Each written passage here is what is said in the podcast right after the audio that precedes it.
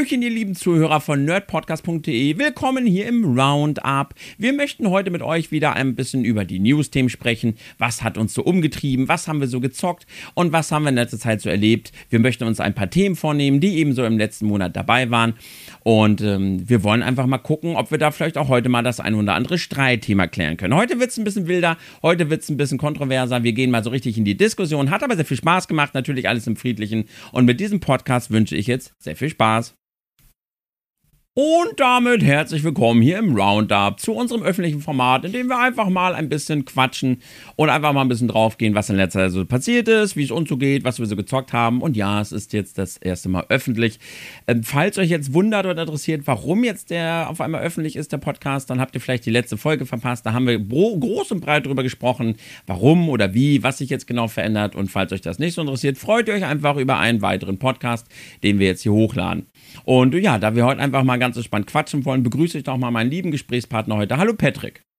Wer sagt denn, dass ich lieb bin? Ja, laut Chat nicht, je. Ja, dann sei halt doof, dann sei halt böse. Aber egal, ob du jetzt lieb oder böse bist, was hat denn der böse Patrick so getan? Wie geht's dir denn so aktuell? Äh, Danke, das reicht. Das hat's eigentlich schon ziemlich gut zusammengefasst. Wie immer ein bisschen müde. Ein bisschen müde, muss ich sagen. Äh, aber es ist momentan viel äh, Gedankenkram, der bei mir rumgeht, den wir ja auch im letzten Podcast ausgesprochen haben. Viel Planung, viel Organisationsshit. Ähm, und äh, ja, das äh, macht es nicht gerade einfacher, aber es macht es auf jeden Fall spannend. Und ja, ansonsten muss ich sagen, habe ich mich ganz gut eingegroovt jetzt hier mit dem neuen Studio, hier mit meiner kleinen Ecke. Ähm, aber dadurch sind leider auch so ein bisschen die Spiele untergegangen, wenn ich ehrlich bin.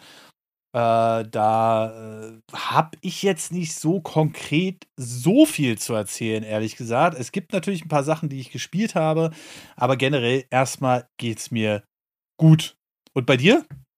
Ja, mir geht's wunderbar. Wir sind gerade hier im wilden Event und das ist sehr erfolgreich. Das macht sehr, sehr viel Spaß. Und vor allem läuft es halt gesundheitlich viel, viel besser. Ich bin viel, viel fitter als bei den Subathons davor.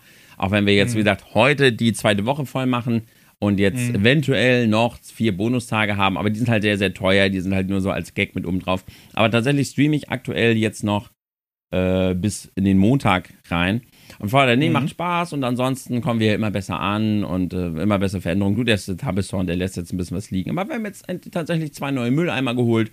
Jetzt haben wir da so ein schönes Dreier-Set, alle von der Marke, alle schön farblich zusammen und das freut einen doch tatsächlich sehr. Und man ist, man, ja, ich habe es ja auch schon gesagt, man merkt halt, dass man älter wird, wenn man sich über passende Mülleimer freut und darüber, Oder? Ja, und darüber, dass die Hunde immer schön Kacker machen, wenn wir Gassi gehen. Das ist so. Also, ich, ich kann mich noch an die Zeiten erinnern, vor ähm, ja, knapp 18 Jahren. Da ich dachte ich so, Alter, die alten Menschen, ey, so cringe, weißt du? Mittlerweile bist du so, ach ja, das ist dann halt so, ist, ja, ist, ist gut, dass das jetzt so ist, wie es ist. Und ähm, dann, äh, ja, oh, heute dann wieder so Stress und so, ah nee, aber man freut sich halt mehr über Kleinigkeiten, finde ich. Ne? Man, man, man weiß es halt wieder mehr zu schätzen. Und vor allem nimmt man halt auch nicht mehr alles so ganz auf die super ernste Schippe, sage ich mal. Und das ist auch so eine schöne Sache. Hauptsache die Farbe der Mülltonnen stimmt. Ey, ja. ich sag's euch so, wie es ist: Struktur reinbekommen. Ja, ist was ganz Essentielles. Also, das ist so, ähm, ich, ich merke das jetzt auch immer wieder. Ich ähm, sortiere jetzt immer so Sachen aus, so Sachen, zum Beispiel meine GameStars. Ich habe jetzt so wirklich den Schritt getan. Ich verkaufe jetzt alle meine GameStars vom Jahrgang 97 bis 2020. Da habe ich ja alle vollständig, bis auf ein paar, zwei, drei Ausnahmen, die dann irgendwann mal flöten gegangen sind. Die verkaufe ich jetzt. Ähm, einfach aus dem Grund, weil ich mir so denke, okay, die gibt es mittlerweile als PDF. Ja, da hängt viel Kindheit dran. Aber ich sag's mal so, ich bin jetzt äh, auch in der Umgebung, sag ich mal, wo noch äh, sehr viel außerhalb von mir passiert. Also bei meiner Verlobten halt quasi, die dann momentan viel lernt und so weiter und so fort. Und da gehört dann halt auch mal dazu, dass man seinen Standort ändert. Und ich sag's dir, wenn du dreimal hintereinander deine Kartons mit den GameStars geschleppt hast, dann sagst du dir, ne. Ja. Das geht auch auf meinem PC per PDF. und dann bin ich zufrieden damit. Das ist natürlich schön, in den rumzublättern und so. aber wenn du da ein ganzes Billigregal mit voll hast und so, und dann denkst du dir so, du kannst dir deine Erinnerung halt gut beibehalten, aber du brauchst sie jetzt auch nicht mehr als schweres Papierheft. Ich habe jetzt die Retro Gamer, das ist quasi so meine Bibel die, äh, für Retro-Games, die kommt aber auch nur alle drei Monate raus. Und da habe ich ein Fach. Ja, und das packst du in einem Schwung in den Karton und dann ist es gut. Ja. Und äh, ich habe auch ein paar Magazine beim Umzug verbannt, die man nicht mehr so brauchte. Mhm. Und wir, tatsächlich haben wir uns dann auch, auch Platz und weil, wir, weil die immer so sperrig waren, dann auch mal einfach auch mal Kartons weggeschmissen, die man immer so mitgeschleppt mhm. hat, weil man nicht von mhm. allem immer noch die große Umverpackung unbedingt braucht und sowas, ne? Also jetzt nicht ja, von irgendwelchen wichtigen Limited Editions, wo der Karton auch wirklich Teil ist, sondern wenn jetzt mhm. einfach irgendwas einen Umfall im Karton hatte, dann kann man halt auch, kann man es auch ausräumen und dann packt man den Karton weg.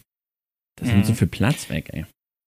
Es nimmt erstens viel Platz weg. Ähm, die einzigen Kartons, Verpackungen und so, die ich jetzt noch habe, ist von meinem Fernseher. Weil, wenn du den irgendwann mal hin und her schleppst, einen 77 Zoll Fernseher willst du nicht ohne Verpackung hin und her tragen. Und äh, von meinen Konsolen. Aber das ist natürlich nochmal eine andere Nummer als die Hefte, weil ich denke, so OVP-Konsolen, das ist natürlich für einen Sammler schon so das Beste, was du haben kannst. Ähm, aber der Rest, so ich habe damals ja alle Verpackungen aufgehoben. Auch von irgendwelchen äh, Capture Cards, bla bla bla bla bla. Weil du dann eventuell in drei Jahren, wo du die verkaufst, nochmal 10 Euro mehr dafür bekommst. Und dann sage ich so, ja, ach, weißt du was? Ja. Das brauche ich nicht. Und das brauche ich auch nicht hin und her schleppen oder sonst was. Und das gehört, glaube ich, auch irgendwie ein bisschen zum Älterwerden dazu, habe ich den Eindruck. Klar. Weil man dann auch einfach andere Prioritäten entwickelt. Ne? Also da ist es dann, also ich möchte jetzt nicht nochmal, wie viele Kartons waren das? Oh, bestimmt fünf Stück oder sechs Stück, nur mit den GameStars. Und die sind so schwer. da bist du einfach froh, wenn du die los bist. So, dann verkaufe ich gerade, also falls ihr Interesse habt, ne? Sagt Bescheid. Ähm, aus meiner äh, Deutsch-Rap-Zeit, sag ich mal, wo ich sehr viel davon gehört habe, sehr viele Originalalben gekauft habe und auch sehr viele Limited Editions, verkaufe ich gerade alles. Mache ich einen guten Preis für, für Leute, die darauf stehen, vielleicht auch noch ein paar Alben nicht kennen. Ist alles im Top-Zustand. Das Einzige, was ich mit den CDs gemacht habe, reingelegt, MP3s gezogen, dann als MP3 gehört. Und die habe ich natürlich bis heute noch, die MP3s. Ähm, und dann sagt man sich wieder so, okay, braucht man halt auch nicht. Ne? Und das ist einfach so ein Ding, wo ich sage, okay, jetzt muss hier auch mal ein bisschen wieder weniger werden. Nur die, die mir am Herzen liegen. Meine Spiele, meine Filme, meine Konsolen, die behalte ich. Der Rest muss dann auch mal gut sein, irgendwann. Ne? Muss. Muss. Man, muss. man muss einfach mal gucken, was man wirklich braucht. Und, was ich, und dafür, also bei mir war es halt wirklich so, ich hatte unglaublich viel unglaublich viel Mist, unglaublich viel Schwachsinn. Ich habe so viel Müll gehabt in meiner Bude. Ich hatte wirklich, ähm, ich war komplett überfordert damit. Am Ende, ich sah mit so viel Rammel, mit so viel Quatsch, der natürlich aber auch durch das YouTuber-Dasein tatsächlich da war. Als YouTuber, man dreht so viel Quatsch und dann hat man halt so einen Zylinder, den ich als Professor Layton gebraucht habe. Mhm. Was macht man damit? Den schmeißt man ja nicht weg, weil was ist, wenn du den nochmal brauchst? Dann hatte ich noch so einen Astronautenhelm für ein Video und das und hier oder da. Dann noch einen alten Greenscreen-Tuch. Das kann man ja alles mal gebrauchen noch und dann hat sich das halt ja, so ja, zusammengesammelt. Genau. Und ich lag, ich, wirklich, ich war einen Tag so richtig gebrochen, habe gesagt, Maus, ich habe mich echt vertan. Und dann musste ich meine Vermieterin bitten, mir eine Woche mehr Zeit zu geben, die Wohnung nach dem mhm. Umzug nochmal aufzuräumen, weil da einfach alles noch voll war mit Kram, den ich gar nicht ja. mitnehmen wollte und so. Und das war, ich habe so viel gehortet durch diese ganzen YouTube- und Twitch-Requisiten, die man über die ganzen Jahre so reingeschleppt hat. Und die habe ich dann halt ja, nicht so, kon ne? konkret entsorgt, weil ich immer gedacht habe, ja, das brauche ich ja nochmal für ein Video oder sowas. Ne? Ja, mittlerweile bin ich auch so, wenn ich jetzt auf Messen unterwegs bin, ich bin ja mittlerweile voll in diesem, ähm, ich sag mal, Anführungszeichen, ganz fette Anführungszeichen, ja, wirklich mit doppelten Edding gemalt, aber in diesem äh, äh, Journalistending angekommen. Und da wirst du ja immer zugeschissen mit irgendwelchen Goodies und so weiter und so fort. Ja? Und dann ist da manchmal so Kleinkram drin. Und die meisten Sachen davon verwendest du einfach nicht mehr. Was ich sehr lange ähm, äh, verwendet habe, ist zum Beispiel von Square Enix so ein Dreierkabel. Da war dann ähm, äh, äh, für iPhone, für äh, USB-C und für Micro-USB äh, quasi die Ladekabel dran. Das war sehr praktisch. Hat dann sich Martha irgendwann gekrallt und war dann irgendwann kaputt. Aber ähm, das sind dann so Sachen, die benutze ich noch gerne. Ne? Mhm. Also da, wo ich dann sage, okay, das hilft mir auch was, weil das ist halt sehr praktisch, das einfach an einem Tisch zu haben. Mit der nächsten iPhone-Generation, die ich mir holen werde, habe ich auch USB-C. Das heißt, das wird dann auch obsolet. Ähm, oder was ich auch noch hier habe, äh, manchmal sind so eine Sachen wirklich ganz praktisch. Mir fällt es gerade nicht ein. Irgendwas hatte ich noch. Aber der meiste Kram, den du da bekommst, ach ja, genau, die Cyberpunk-Jacke zum Beispiel, die würde ich auch nicht weggeben. Ja. Aber ähm, der meiste Kram, den du so bekommst, ey, das brauchst du einfach nicht. Das liegt dann einfach in der Ecke. Und dann habe ich mir gesagt, okay, du willst aber trotzdem eine kleine Erinnerung haben. Also habe ich mir gesagt, ich werde mir diese ähm, hier diese VIP-Pässe und sowas von den, äh, von den Messen, wo du dann hier mit dem Halsband da rumläufst und so, ne? Ja. Die kann ich an eine Ecke hängen, fertig. Und den Rest brauche ich alles nicht. Wird entweder verkauft oder verschenkt, verlost ähm, für Leute, die daran Interesse haben und die vielleicht auch was damit anfangen können. Fertig. So. Äh, kommen wir mal zum nächsten Punkt. Was haben wir denn gespielt? Und das kann ich ganz kurz machen. Nix. Doch, ich habe Drive Up gespielt. Drive Up. Ja, das ist quasi Only Up mit Auto. Oh nein. Oh ja. Und ich bin ausgeflippt. Wirklich. Also es ist, es, du kommst irgendwann an eine Stelle, weil das Problem an diesen Spielen ist ja nicht nur, dass es eine Herausforderung ist, bei dem Spiel nach oben zu kommen, ohne irgendwie wieder runterzufallen, sondern die Physik des Autos. Ja. Und dann Und- musst du da auch dann immer weiter nach oben, oder was? Ja, ja, ja. Ach, genau. Das Ding ist bei Drive Up, das läuft aber nicht wie bei Only Up, dass du quasi ähm, runterfällst. Also du fällst schon runter, Ja. Aber dann wirst du am Startpunkt zurückgesetzt. Am Start, Startpunkt. Okay. Also, es gibt kannst ja so nicht mal eventuell noch an die du fällst retten. und dann bist du wieder am Start, oder wie? Ja, du fällst halt irgendwann ins Wasser ganz unten. Ja. Ne? Und äh, dann fängst du wieder komplett von vorne an. Die einzigen Checkpoints, die es gibt, und die sind sehr selten, sind so Matratzen, ähnlich wie bei Only Up, wo du dann einen gewissen Punkt überspringen kannst einfach äh, und der dich dann auf eine höhere Ebene schickt. Aber das war es dann aber auch. Ja. Ähm, und dann habe ich gespielt. Oh, es tut auch noch ein bisschen weh. Warte. Warte, warte. War das als Strafe, oder wie? Das, ja, ja, das war eine der Strafen. Ich muss noch dieses Mario 64 Only Up da spielen. Oh, das ist. Das ist salzig, Alter. Ja. Das ist salzig. So, dann habe ich aber noch gespielt, ähm, oder haben wir jetzt angefangen, hat sich jemand gewünscht. Also bei den NECs von mir dürfen sich die Top Tomater ja was wünschen. Haben wir jetzt mit ähm, äh, Fable Anniversary angefangen. Und ich muss sagen, ich habe nie viel von der Marke gehalten, Ja. aber nachdem ich im äh, ersten Tutorial-Level äh, das erste Kind gehauen habe, Bitte? ich weiß, das klingt jetzt erst, äh, das klingt jetzt erstmal ein bisschen böse, aber du kannst ja bei Fable aussuchen, ob du komplett böse, komplett gut oder irgendwas dazwischen bist. Okay. Und das erste Tutorial-Level ist so, Hast du ein du Kind kannst die geschlagen? Aufträge. Ja. Okay. Warum? Einfach so? Kam es einfach so Weil's mal mir auf über den Sack dich? ging. Wolltest du endlich mal Dinge tun, die du im Real Life nicht darfst? Oder wolltest du mal den bösen Nerd Die- in dir rauslassen? Oder hast du dafür tatsächlich was bekommen? Ähm, naja, dass er die Klappe gehalten hat, habe ich dafür bekommen. Oha! Also, Oha! Also ich kenne Fable ja gar nicht. Ich weiß nur, Coco liebt Fable voll doll. Du hast das Kind geschlagen, damit es die Fresse hält? ja, weißt du warum? Weißt du kam, ey, was machst denn du da? Hast du da die Tonne oder was? Mach die mal kaputt jetzt. Und ich denk so, nein. Dann geh Und dann- weg. Das Ding ist, das war ja keine Absicht, erstmal.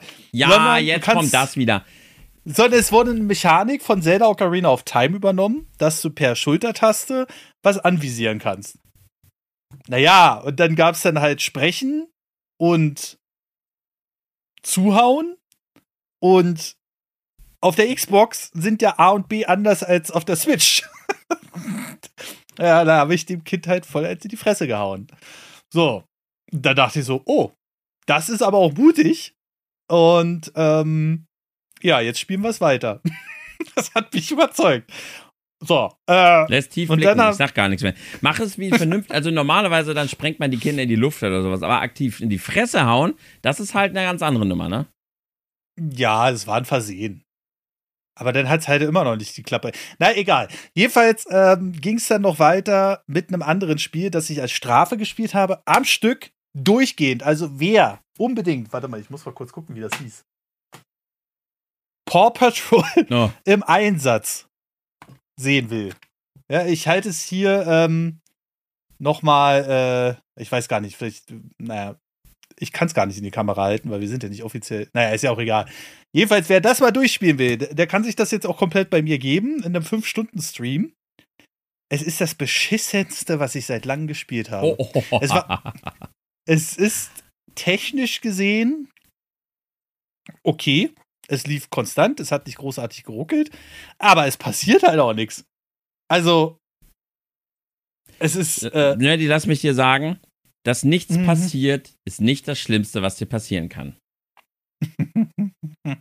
Es ist nicht das Schlimmste, was dir passieren kann, dass nichts passiert. Glaub mir, ich werde gleich berichten. Jedenfalls Paw Patrol im Einsatz, es ist wirklich so stumpf. Du hast 16 Missionen. Die ersten fünf Missionen heißen nur Rette XY. Ich könnte darüber ein eigenes Video machen.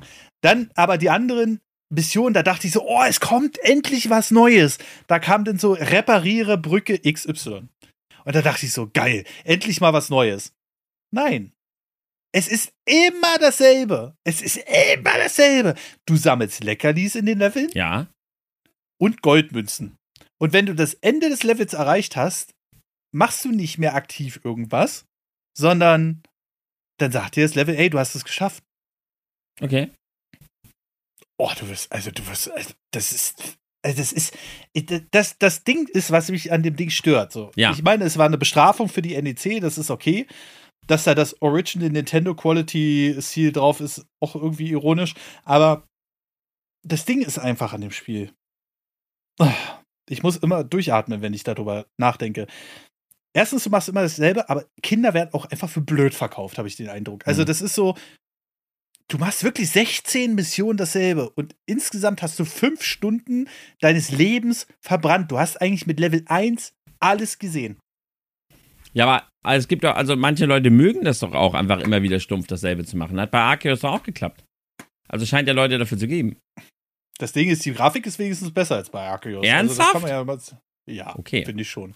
Das heißt, Also wirkt stimmiger. das heißt, du spielst jetzt irgendwie so Rotzgame, über das du randest und selbst du sagst jetzt wieder, dass Arceus schlimmer aussieht als das. Okay, also. Ja. Und äh, es ist aber wirklich, du läufst von links nach rechts. Es gibt auch nicht unterschiedliche Anzahl von äh, Leckerlis, was vielleicht irgendwie natürlich ein bisschen Struktur reinbringt, aber zur Hälfte des Levels solltest du 100 Leckerlis haben, Ja, zur zweiten Hälfte solltest du 200 Leckerlis haben. okay. Punkt. Das war's. Und dann kommt das Cutscene. Ja, du hast es geschafft, Dr. Schlaumeier, ich weiß nicht mal mehr, wie der hieß, ähm, äh, hast es geschafft, den zu retten. Wo ich sage, ich bin doch einfach nur dahin gelaufen und habe Leckerlis eingesammelt. Das war's. Das ist das ganze Spiel. So, und jetzt haben wir aber noch drei weitere Spiele hier. Also, das muss ich zum Glück nicht zur Strafe spielen. Aber ich habe den Leuten noch einen Bonus gegönnt. es geht noch schlimmer. Und zwar Paw Patrol VTech. Auch für Also für die Leute, die, die hier gerade zugucken, ich zeige es nochmal in die Kamera. Äh, das ist im Grunde genommen äh, ein Controller mit einem USB-Stick, äh, HDMI-Stick, ja. Der wird dann per ähm, na, Kamera, Fokus, der wird dann per äh, USB gespeist. ja. Und das ist ganz schlimm. Also stell dir vor, Donkey Kong Country Grafik in ganz schlecht, ja. aber noch ruckelnd. Okay. Ja, und kostet 39 Euro das Ding. Habe ich aber auch gespielt. Und da hast du wenigstens verschiedene Sachen. Zum Beispiel ordne den, ähm, ich weiß nicht mehr, wie die heißen. Ordne den Hund den Tanzmoves zu. Äh, fahr mit der Feuerwehr durch die Stadt und und weiß ich nicht mehr. Mhm. Ja, das habe ich gespielt. So, jetzt kannst du. Ich wette, ich habe das schlimmere Spiel gespielt. Aber äh, gucken wir mal. Also zum einen habe ich gerade heute Summon Night Swordcraft Stories gespielt. War ein Wunschspiel für eine Stunde. Ist ein schönes Spiel für den Game Boy Advance. Sehr, sehr interessant. Das ist ein RPG, was wirklich, wirklich toll gestaltet ist. Und du startest in einer Stadt, äh, bist ein bisschen ärmer und ähm, es gibt, du bist heute für ein Turnier angemeldet, so als Jüngling, dass du da dann teilnehmen kannst. Und ähm, wenn du das schaffst, dann bist, wirst du zum Spirit Guardian erhoben. Aber natürlich rechnest du nicht damit, dass du da gewinnen kannst. Aber du bist trotzdem beim Turnier dabei. Du bist äh, Lehrling beim Schmied und der hilft dir so ein bisschen, dich darauf vorzubereiten. Dann bekommst du halt noch so einen Buddy, der deinem Vater auch gehört hat, der ein großer Spirit Guardian war, den du aber schon lange nicht mehr gesehen hast. Und das ist eigentlich eine süße kleine Geschichte, hat eine tolle Sprachausgabe, äh Quatsch, Sprachausgabe, tolle Texte. Und äh, hat ein sehr interessantes Kampfsystem, was mich jetzt noch nicht so ganz 100% abgeholt hat, aber das ist so Live-Action mehr oder weniger. Du bist wie auf so einer Stell dir vor, so Paper Mario, ne? so, so ein Kampfbildschirm, mhm. aber du läufst dann auf dieser Spur oder auf dieser Bühne halt tatsächlich auf den Gegner zu und musst Attacken blocken oder nach hinten wieder gehen und deine Attacken machen. Also super interessant, sehr einzigartig, sehr mhm. witzig tatsächlich. Dann habe ich in der Zeit sehr, sehr viele PlayStation 1 Disney-Spiele nachgeholt oder generell PlayStation 1 jetzt ein bisschen nachgeholt. Ich liebe diese Konsole mittlerweile. Ich, ich will es mal so sagen, ja. dadurch, dass ich die damals verpasst habe. Aber dieses ikonische, ich lege da eine Disc ein, also alleine schon dieses Intro von der PlayStation ja, ja. 1, ne? Und äh, dieses ikonische, ähm, auch das, also ich habe ja die Originale hier mit einem HDMI-Umbau und diese, diese Geräusche, die der Laser macht. Ah, ich liebe das einfach. So, ich wollte, ich wollte nicht unterbrechen, Entschuldigung. Ähm, ja. ja. ich muss tatsächlich sagen, ich habe wirklich, wirklich tolle Spiele jetzt nachgeholt. Da reden wir, also Toy Story 2 habe ich gespielt. Das hat mich mhm. sehr überrascht. Das ist ja so Open Zone mäßig, dass man da halt rumläuft, aber in wirklich toll designten Orten, die man aus dem Film dann kennt, so der Garten, mhm. wahrscheinlich später dann noch das andere Zimmer, das Kinderzimmer am Anfang, das Haus und so, aber halt wirklich toll ausdesignt. Und so wie es halt wirklich damals im Film dann halt auch aussah, halt dann natürlich mit ganz viel mhm. Blödsinn, mit Rasenmähern, die rumfahren und Jump'n'Run-Passagen. Und wir reden hier jetzt generell von der PlayStation 1. Das heißt, einige Spiele sind natürlich ein bisschen, was Kamera, Steuerung angeht, ein bisschen in die Jahre gekommen. Aber viele mhm. von diesen Spielen spielen sich tatsächlich immer noch recht gut. Und ich fand sie gerade wegen der tollen optischen Gestaltung und der durchgehenden Sprachausgabe, Arceus, ne? mhm. ähm, halt mega, mega cool. Und Toy Story 2 hat mega Spaß gemacht. Auch sehr abgeholt hat mich Hercules. Das ist halt, das war eher ein Sidescroller. Oh ja. Das ist richtig gut. Und das hat auch richtig Spaß gemacht. Das war teilweise ja. sehr schwer. Wir haben dann aber mhm. tatsächlich viele Stages First Try geschafft, haben dann auch den schweren Modus über die Passwörter uns mal angeguckt. Und das fand ich optisch wirklich gut. Tolle Sprachausgabe, sehr filmgetreu mhm. und mhm. war ein wirklich, wirklich tolles Spiel, muss ich sagen. Ja, ja, also Herkules habe ich damals auch in die Hände gekriegt, aber auch nur so nebenbei bei einem Kumpel halt, weil ich hatte, wie gesagt, keine Playstation. Und da war ich auch echt überrascht, wie gut das war. Und das habe ich damals schon als äh, ja, Jugendlicher oder Kind begriffen, mhm. dass das ein richtig gutes Spiel ist. Ja. Und ich, ich, frage mich die ganze Zeit, was erwartet mich noch, äh, wenn ich mal mich da so ein bisschen reinfuchse in die PlayStation-Bibliothek, weil ich finde mittlerweile den Stil der PlayStation halt auch so charmant. Ähm, dieses pure, noch nicht zu sehr technische. Ja. Ne? Wenn ähm, es gut gemacht ist, ich weiß genau, was du meinst. Wir reden da, ja. also gerade so, wenn ein Spiel, wenn es eine schlechte, matschige, alte Grafik hat, dann geht das halt so. Ich habe auch Spiele gespielt, zum Beispiel Königreich für ein Lama. Das fand ich jetzt grafisch nicht ganz so ausgereift. Da war auch die mhm. Steuerung sehr fricklich. Es war trotzdem, es waren alles irgendwie witzige Spiele, die alle ihren Charme hatten. Mhm. Und sie hatten alle einen tollen Disney-Charme und haben alle den Film ganz gut eingefangen. Aber da muss ich sagen, das war halt, da merkt man dann, dann doch halt die alte Technik. PlayStation 1 hat viele Spiele, die man immer noch toll spielen kann, aber auch viele, genau wie die N64. Das soll kein PlayStation-Hate sein, halt einfach das erste 3D. Da sind aber viele Spiele, die kannst du dir nicht mehr geben. Und, ja, ja. Äh, aber auch viele Spiele, die ich jetzt für mich entdecke, wenn man sich mal die alten Hintergründe von Final Fantasy 7 oder 9 anguckt, dieses vorgerenderte, dieses, dieses leicht pixelige, aber dadurch so malerisch traumhafte, das hat einfach mhm. was. Und ähm, mhm. ja, das habe ich hier teilweise auch wie bei Toy Story gesehen. Oder was wir jetzt auch gespielt haben, war, das ist zwar kein Disney, aber Casper. Das ist, das ist tatsächlich so Point-and-Click-Adventure-artig. Aber du bewegst halt Casper und du musst halt rätseln und du musst halt, du musst halt versuchen, Dinge zu bedienen, du musst Items aufsammeln, musst die an die richtigen Stellen lösen, musst Räume öffnen, musst teilweise die Waffen finden, um die, deine bösen Onkel zu besiegen und musst halt dich so durch dieses riesige Spukhaus irgendwie durchfummeln. Und das hat einen ganz besonderen Stil, weil halt da alles eben in diesem alten PlayStation 1-Stil halt designt wurde, dieses vorgerenderte. Mhm. Und das hat, das hat uns wirklich Spaß gemacht. Das spielt sich halt auch immer noch gut.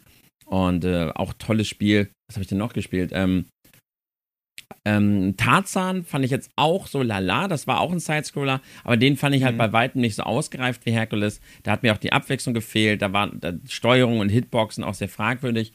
Dann habe ich 102 Dalmatiner gespielt. Das hat Spaß mhm. gemacht. Süßes, kleines, buntes ähm, Kinderspiel für zwischendurch, aber einfach sehr, sehr süß umgesetzt. Sehr coole Soundeffekte, Steuerung toll. Gott, was habe ich denn noch? Ähm, ähm, das große Krabbeln habe ich noch nicht gespielt. Irgendein Spiel ist mir jetzt gerade entfallen, was ich aber auch ganz cool fand. Toy Story 3 wollte ich eigentlich auch spielen, aber das äh, kriege ich leider nicht in den Fenstermodus. Dass das noch zu PlayStation 1 Zeiten kam. Nee, das war Überlegen. Toy Story 3, was war dann Play PlayStation 3, ja. Lilo und Ach, Stitch. war schon PlayStation, wollte ich mal sagen. Lilo und Stitch haben wir gespielt. Das war cool. Das, das war so Crash Bandicoot-mäßig. Also du, äh, mhm. super cool umgesetzt, die Story, super süß. Die Gesichter waren teilweise echt weird, genau wie bei Königreich für Lama, ne? so PlayStation 1 Gesichter. Aber da fand ich vor allem so toll, dass die Soundeffekte so süß waren, die Musik so cool war. Und das war so Crash Bandicoot-artige Schlauchlevel. Aber richtig cool umgesetzt und hat richtig, richtig Spaß gemacht. Nicht ganz so fordernd wie Crash Bandicoot und deshalb einfach, ja, auch tolles Spiel. Hat mich auch sehr abgeholt, vor allem von der Gestaltung her. Und es macht im Moment echt Spaß, ein bisschen die PlayStation 1 zu entdecken, weil auch ich hatte sie nie ja. zu meiner Kindheit. Und ich freue mich ja, mega, ja. Rayman 1 jetzt nochmal zu spielen und Mega Man 8 zum Beispiel, habe ich auch noch nie gespielt. Freue ich mich mega drauf. Mhm. Ja, ich bin, äh, bin schon gespannt, was du auch so sagst. Also ich äh, versuche die Dinger ja möglichst im Original noch zu kaufen, aber die werden auch immer teurer. Ja. Ne? Und äh, da muss ich auch mal gucken. Ähm, viele Leute wollten mir hier schon so ein SD-Card-Umbau, aber ich, ich finde es einfach zu ikonisch noch, ähm, das äh, mit der Original mit den Original-CDs zu spielen. Ja. Und äh, aber gucken wir einfach mal. So, ja, ja pass auf, pass auf, die Banger kommen ja noch. Und zwar habe ich jetzt gespielt E.T. für Atari. Ach du Scheiße. E.T. für Atari. Äh, legendär, berüchtigt und berühmt als eines der schlechtesten Spiele aller Zeiten. Mhm. Und ich kann dir sagen, gar nicht mal so schlimm. Hat echt irgendwie sogar Was? tatsächlich Spaß gemacht. Es ist halt super alt und super kryptisch. Ja, aber man muss halt hier wirklich sagen, es ist Atari. Sie haben halt nicht viele Möglichkeiten. Und als man, man, man muss es halt mit dem Handbuch spielen. Das war damals so. Es wurde vorausgesetzt, ja, dass du das Handbuch hast. Und da wurde halt erklärt, was die ganzen Symbole bedeuten. Und als wir verstanden hatten, wie IT funktioniert, welche Pixel was bedeuten und was du drücken musst, um halt zu sehen, wo die Telefonteile drin sind. Du musst halt als IT drei Telefonteile sammeln, um dann ein Signal zu setzen an das Raumschiff und so, damit die dich abholen und musst halt vor allem FBI-Agenten und vor allem Doktor halt weglaufen. Und als du das verstanden hattest, hat das tatsächlich fast irgendwie, also das hat schon irgendwie Spaß gemacht. Klar, die Hitboxen sind eine Katastrophe teilweise, aber ich war wirklich, ich war wirklich getriggert, das schaffen zu wollen und hatte deutlich mehr Spaß, als ich das mit vielen anderen Spielen in meinem Leben hatte. Ja. Es ist erstaunlich, welche Faszination alte Spiele noch auslösen können. Alleine durch ihre Spielmechanik. Ja. Und wenn man die ersten Minuten überlebt, heißt das, ne? Ja. Und äh, ich glaube manchmal, weil das ist das Geile, finde ich, an den Streams, denn man muss. Und wenn sich das jemand wünscht, dann sagst du ja nicht nach fünf Minuten, nee, ist nicht, mhm. weil meistens hängt ja auch so ein bisschen Kohle dran. Ist einfach so. Ja. Und ähm, wenn man dann wirklich sagt, ey, man macht das jetzt mal konkret ja. und muss sich da durchbeißen für eine Stunde, und dann auf einmal bist du da voll im Game drin. Ja. Und das, also ich will gar nicht wissen, wie viele Games ich einfach in meinem Leben verpasst habe, weil ich mir so äh, dachte, ah, das catcht mich jetzt irgendwie nicht. Aber dann hat man genau den Moment verpasst, ähm, wo man richtig viel Spaß an dem Spiel gehabt hätte. Weißt du, weil man ja. sich einfach auch mal vielleicht an die ein oder andere Ungewohnheit gewöhnt hat, die man so nicht mehr gewöhnt ist. Und äh, ja, das klingt jetzt hm. ein bisschen komisch, aber ich glaube, jeder weiß, was ich meine. Ja, und, du hast recht. Ähm, und ich glaube, E.T. hat genau deshalb einen ganz miesen Ruf bekommen, weil wenn du das Spiel anfängst, dann denkst du halt instant, what the fuck, was ist das denn für ein Schrott? Weil du halt mhm. andauernd in die Gruben reinfällst. Die saugen dich halt richtig an. Sobald ein Pixel berührt wird, fällst du in das Loch, musst wieder hoch, mhm. hast keine Ahnung, was du machen sollst, wirst weggezogen, wirst vom FBI-Agenten und am Anfang denkst du dir, was ist denn das für eine Scheiße? Aber wenn man dann halt versteht, dass halt damals einfach Atari war halt meistens, okay, du siehst ein Raumschiff, über dir sind Gegner, schieß sie kaputt, ist simpel, die Leute verstehen, was zu tun ist. Du läufst von mhm. links nach rechts, es kommen Hindernisse, du springst drüber. Das war Atari. Aber dass sie hier wirklich versucht haben, ein Adventure zu schaffen, wo du halt, wo halt ein kleiner Pixel ein Bonbon sein soll, den du dann, wenn du irgendwo auf irgendeiner Map bist und du siehst oben ein kleines Symbol, dann kannst du diesen Bonbon in Energie umwandeln und du musst halt immer gewisse Areale betreten, wo ein Fragezeichen ist, damit dir angezeigt wird, in welcher Grube die Telefonparts sind. Wenn du das alles verstanden hast, dann ist das mhm. Spiel eigentlich ganz cool. Aber ich glaube, viele kommen über diese erste Hürde gar nicht hinweg und sehen halt diese, dieses wilde Spiel am Anfang und denken sich, ja, okay, E.T. hat jetzt einen Ruf, ihr habt recht, Schrottgame.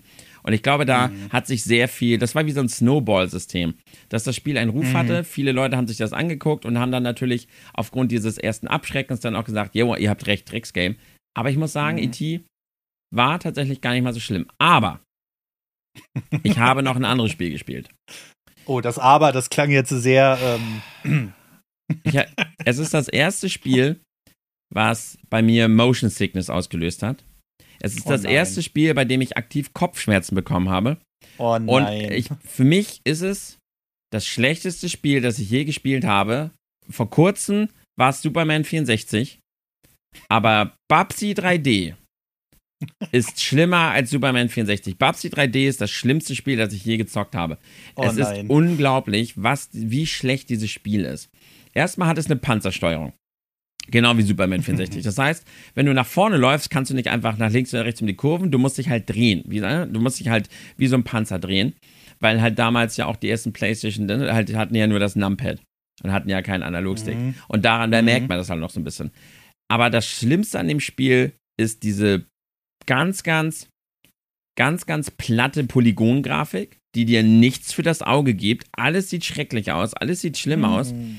Und dieses Spiel hat eine ganz grauenhafte Musik und die Gegner, die die ganze Zeit überall stehen, haben so einen ganz nervigen Soundeffekt. Du hörst die ganze Zeit diesen einen nervigen Soundeffekt, der, dich, der hat mich wahnsinnig gemacht. Der hat mich so zur Weißglut getrieben, dass ich zwischendurch überlegt habe, Musik anzumachen, weil ich wollte tapfer durchhalten. Aber auch alle im Chat, alle so, Tim, mach das weg! Das ist wahnsinnig, die ganze Zeit. Diese klang, klang, klang, klang. Und das Allerschlimmste ist, ich weiß nicht, ob man es jetzt über den ähm, über den Podcast verstehen kann. Stellt euch mal vor, ihr springt nach oben und die Kamera, die Intention war jetzt, dass wenn du in der Luft bist, dass du ja sehen musst, welche Plattformen unter dir sind. Das heißt, die Kamera wechselt halt in eine Vogelperspektive. Bei jedem Sprung. Das heißt, aber, aber, aber die schaltet sich nicht um, sondern die Kamera, jedes Mal, wenn du springst, dreht halt nach oben und dreht wieder zurück nach unten. Das, und das war der Punkt, wo mein Kopf nicht mehr konnte. Ich hatte wirklich nach einer gewissen Weile Kopfschmerzen und hatte Motion Sickness. Also die oh Kamera nein, generell, ja. dadurch, dass sie Babsi folgt, ist richtig, richtig schlimm. Aber dieses ständige Kamera nach oben und unten drehen, über Kopf und sonst wo, war, die, die Leute im Chat haben gesagt, Tim, es tut mir leid, aber ich muss gerade mal weggehen, weil denen auch schlecht wurde. Oh nein, ey. Doch, durch Zugucken. Uns wurde reinweise schlecht, wir hatten Kopfschmerzen wegen Babsi 3D. Dann unpräzise Hitboxen des Todes. Also wirklich, ich habe noch nie ein so schlechtes Spiel gespielt, dass ich auch tatsächlich nach einer Weile abbrechen musste, weil ich Kopfschmerzen bekommen habe im Subathon. Und das hat mir wirklich zugesetzt, das Spiel. Also da spiele ich tausendmal lieber Superman 64. Ich glaube, ich würde sogar tatsächlich lieber Persona 5 spielen als das. Also. Das, ja. das Ding ist, äh, das stammt ja aus einer Zeit, da hatten die Leute halt überhaupt noch keine Ahnung von 3D. Ja. Ne? Und da muss man dann mal wieder Nintendo lobend hervorheben, dass sie das so hingekriegt haben. Krass, auf ja. Anhieb. Ne? Also, das ist ja klar, logischerweise. Heute sagt man dann, ähm, keine Ahnung, äh, ja, dem Mario 64-Steuerung ist ein bisschen so zu direkt oder bla bla bla, die hat noch keine Quality of Life Services. Aber für die damalige Zeit ist das krass. Und ähm, da Ah, oh, nee, ey. Also manche Sachen brauchst du aus der 3D-Ära auch nicht, aber auch nicht aus der frühen 2D-Ära. Ich kann mir zum Beispiel kaum noch äh, NES angucken. Es geht einfach nicht mehr. Das ist. Ich ähm, habe vor kurzem mal wieder Nintendo Switch Online probiert, habe da mal durchgeguckt, was da so die letzten Monate durch äh, reingekommen ist. Es ist schwierig. Ja. Es ist ganz schwierig. Und ähm, da, so geht's halt bei einigen 3D-Teilen. Und umso krasser ist das halt mit Nintendo, finde ich, die das denn einfach auch immer wieder aufs Neue, ja, heutzutage mit Kirby und sowas alles, ja. kriegen die das ja immer noch hin. Ja. Und das kriegen viele Firmen heute Wahnsinn. immer noch Wenn man hin. halt überlegt, wie, wie hakelig damals 3D war. Ich meine, wenn wir mal zum Beispiel zu Tomb Raider gucken, ne? Die allerersten Tomb Raider-Spiele, die waren auch jetzt nicht der Knaller von der Steuerung. Aber da hat alles andere gepasst. Das war Adventure, das war interessant, das hatte Waffen. Aber die reine Steuerung von Lara Croft, die war jetzt auch nicht so das Geilste damals. Das war auch dieses Panzerding. Mhm. Du musstest auch mhm. teilweise hier stehen bleiben, um dich nach links und rechts zu drehen und musstest ja, dich ja. teilweise penibel genau vor irgendwelche Abgründe stellen. Aber da war wenigstens alles andere in Ordnung und die Kamera ist nicht über dich geballert. Und wenn man halt mir überlegt, wie viele Filme, wie viele Entwickler an diesen Struggle hatten mit 3D, ist es halt krass, was für ein Meisterwerk damals direkt Bang Mario 64 war. Und direkt mhm. gezeigt hat, jo, wir haben es direkt verstanden. bam. Ja, Oder Rare ja auch genau. damals mit den Spielen. Einige hatten es halt direkt drauf. Aber also, wenn ihr wirklich mal gesagt habt, hey, ich probiere gerne auch mal schlechte Spiele, überlegt euch das bei Babsi 3D bitte ganz genau, weil wir wurden alle wahnsinnig. ja. Okay, aber das ist ja eine gute Überleitung ja. gerade ähm, zu unserem. Wie lange nehmen wir denn jetzt eigentlich schon wieder auf? Mach einfach weiter. Ups. Nicht auf die Uhr gucken, Peter. Guck nicht hin. nicht auf die Uhr gucken. zu unserem ersten Thema, ähm, nach, ähm, ich setze mir mal einen Marker, knapp 35 Minuten. Äh, ähm, und zwar die Tomb Raider Remastered. Hast du gespielt? Collection. Nein. Ich auch nicht. Und, aber es ist trotzdem meines Erachtens nach eine Erwähnung wert. Diese, das kam ja völlig aus dem Nichts, dass Aspire Entertainment das angekündigt hat. Und ähm, für die Leute, die Tomb Raider jetzt ausnahmsweise nichts sagt, obwohl es eigentlich eine der größten Marken damals war, aber heutzutage ist es ja nicht ein bisschen abgeschwächt. Ähm, Tomb Raider ist vom Prinzip her Lara Croft. Äh, das ist eine junge Dame. Damals war die, glaube ich, kurz vor der 20 oder so im ersten Teil. Ähm, mit einem beachtlichen Vorbau, den man damals noch so reinprogrammiert hat, weil es halt die 90er waren. Und äh, mit der hat man halt Tombs, also das heißt Tempel, erkundet.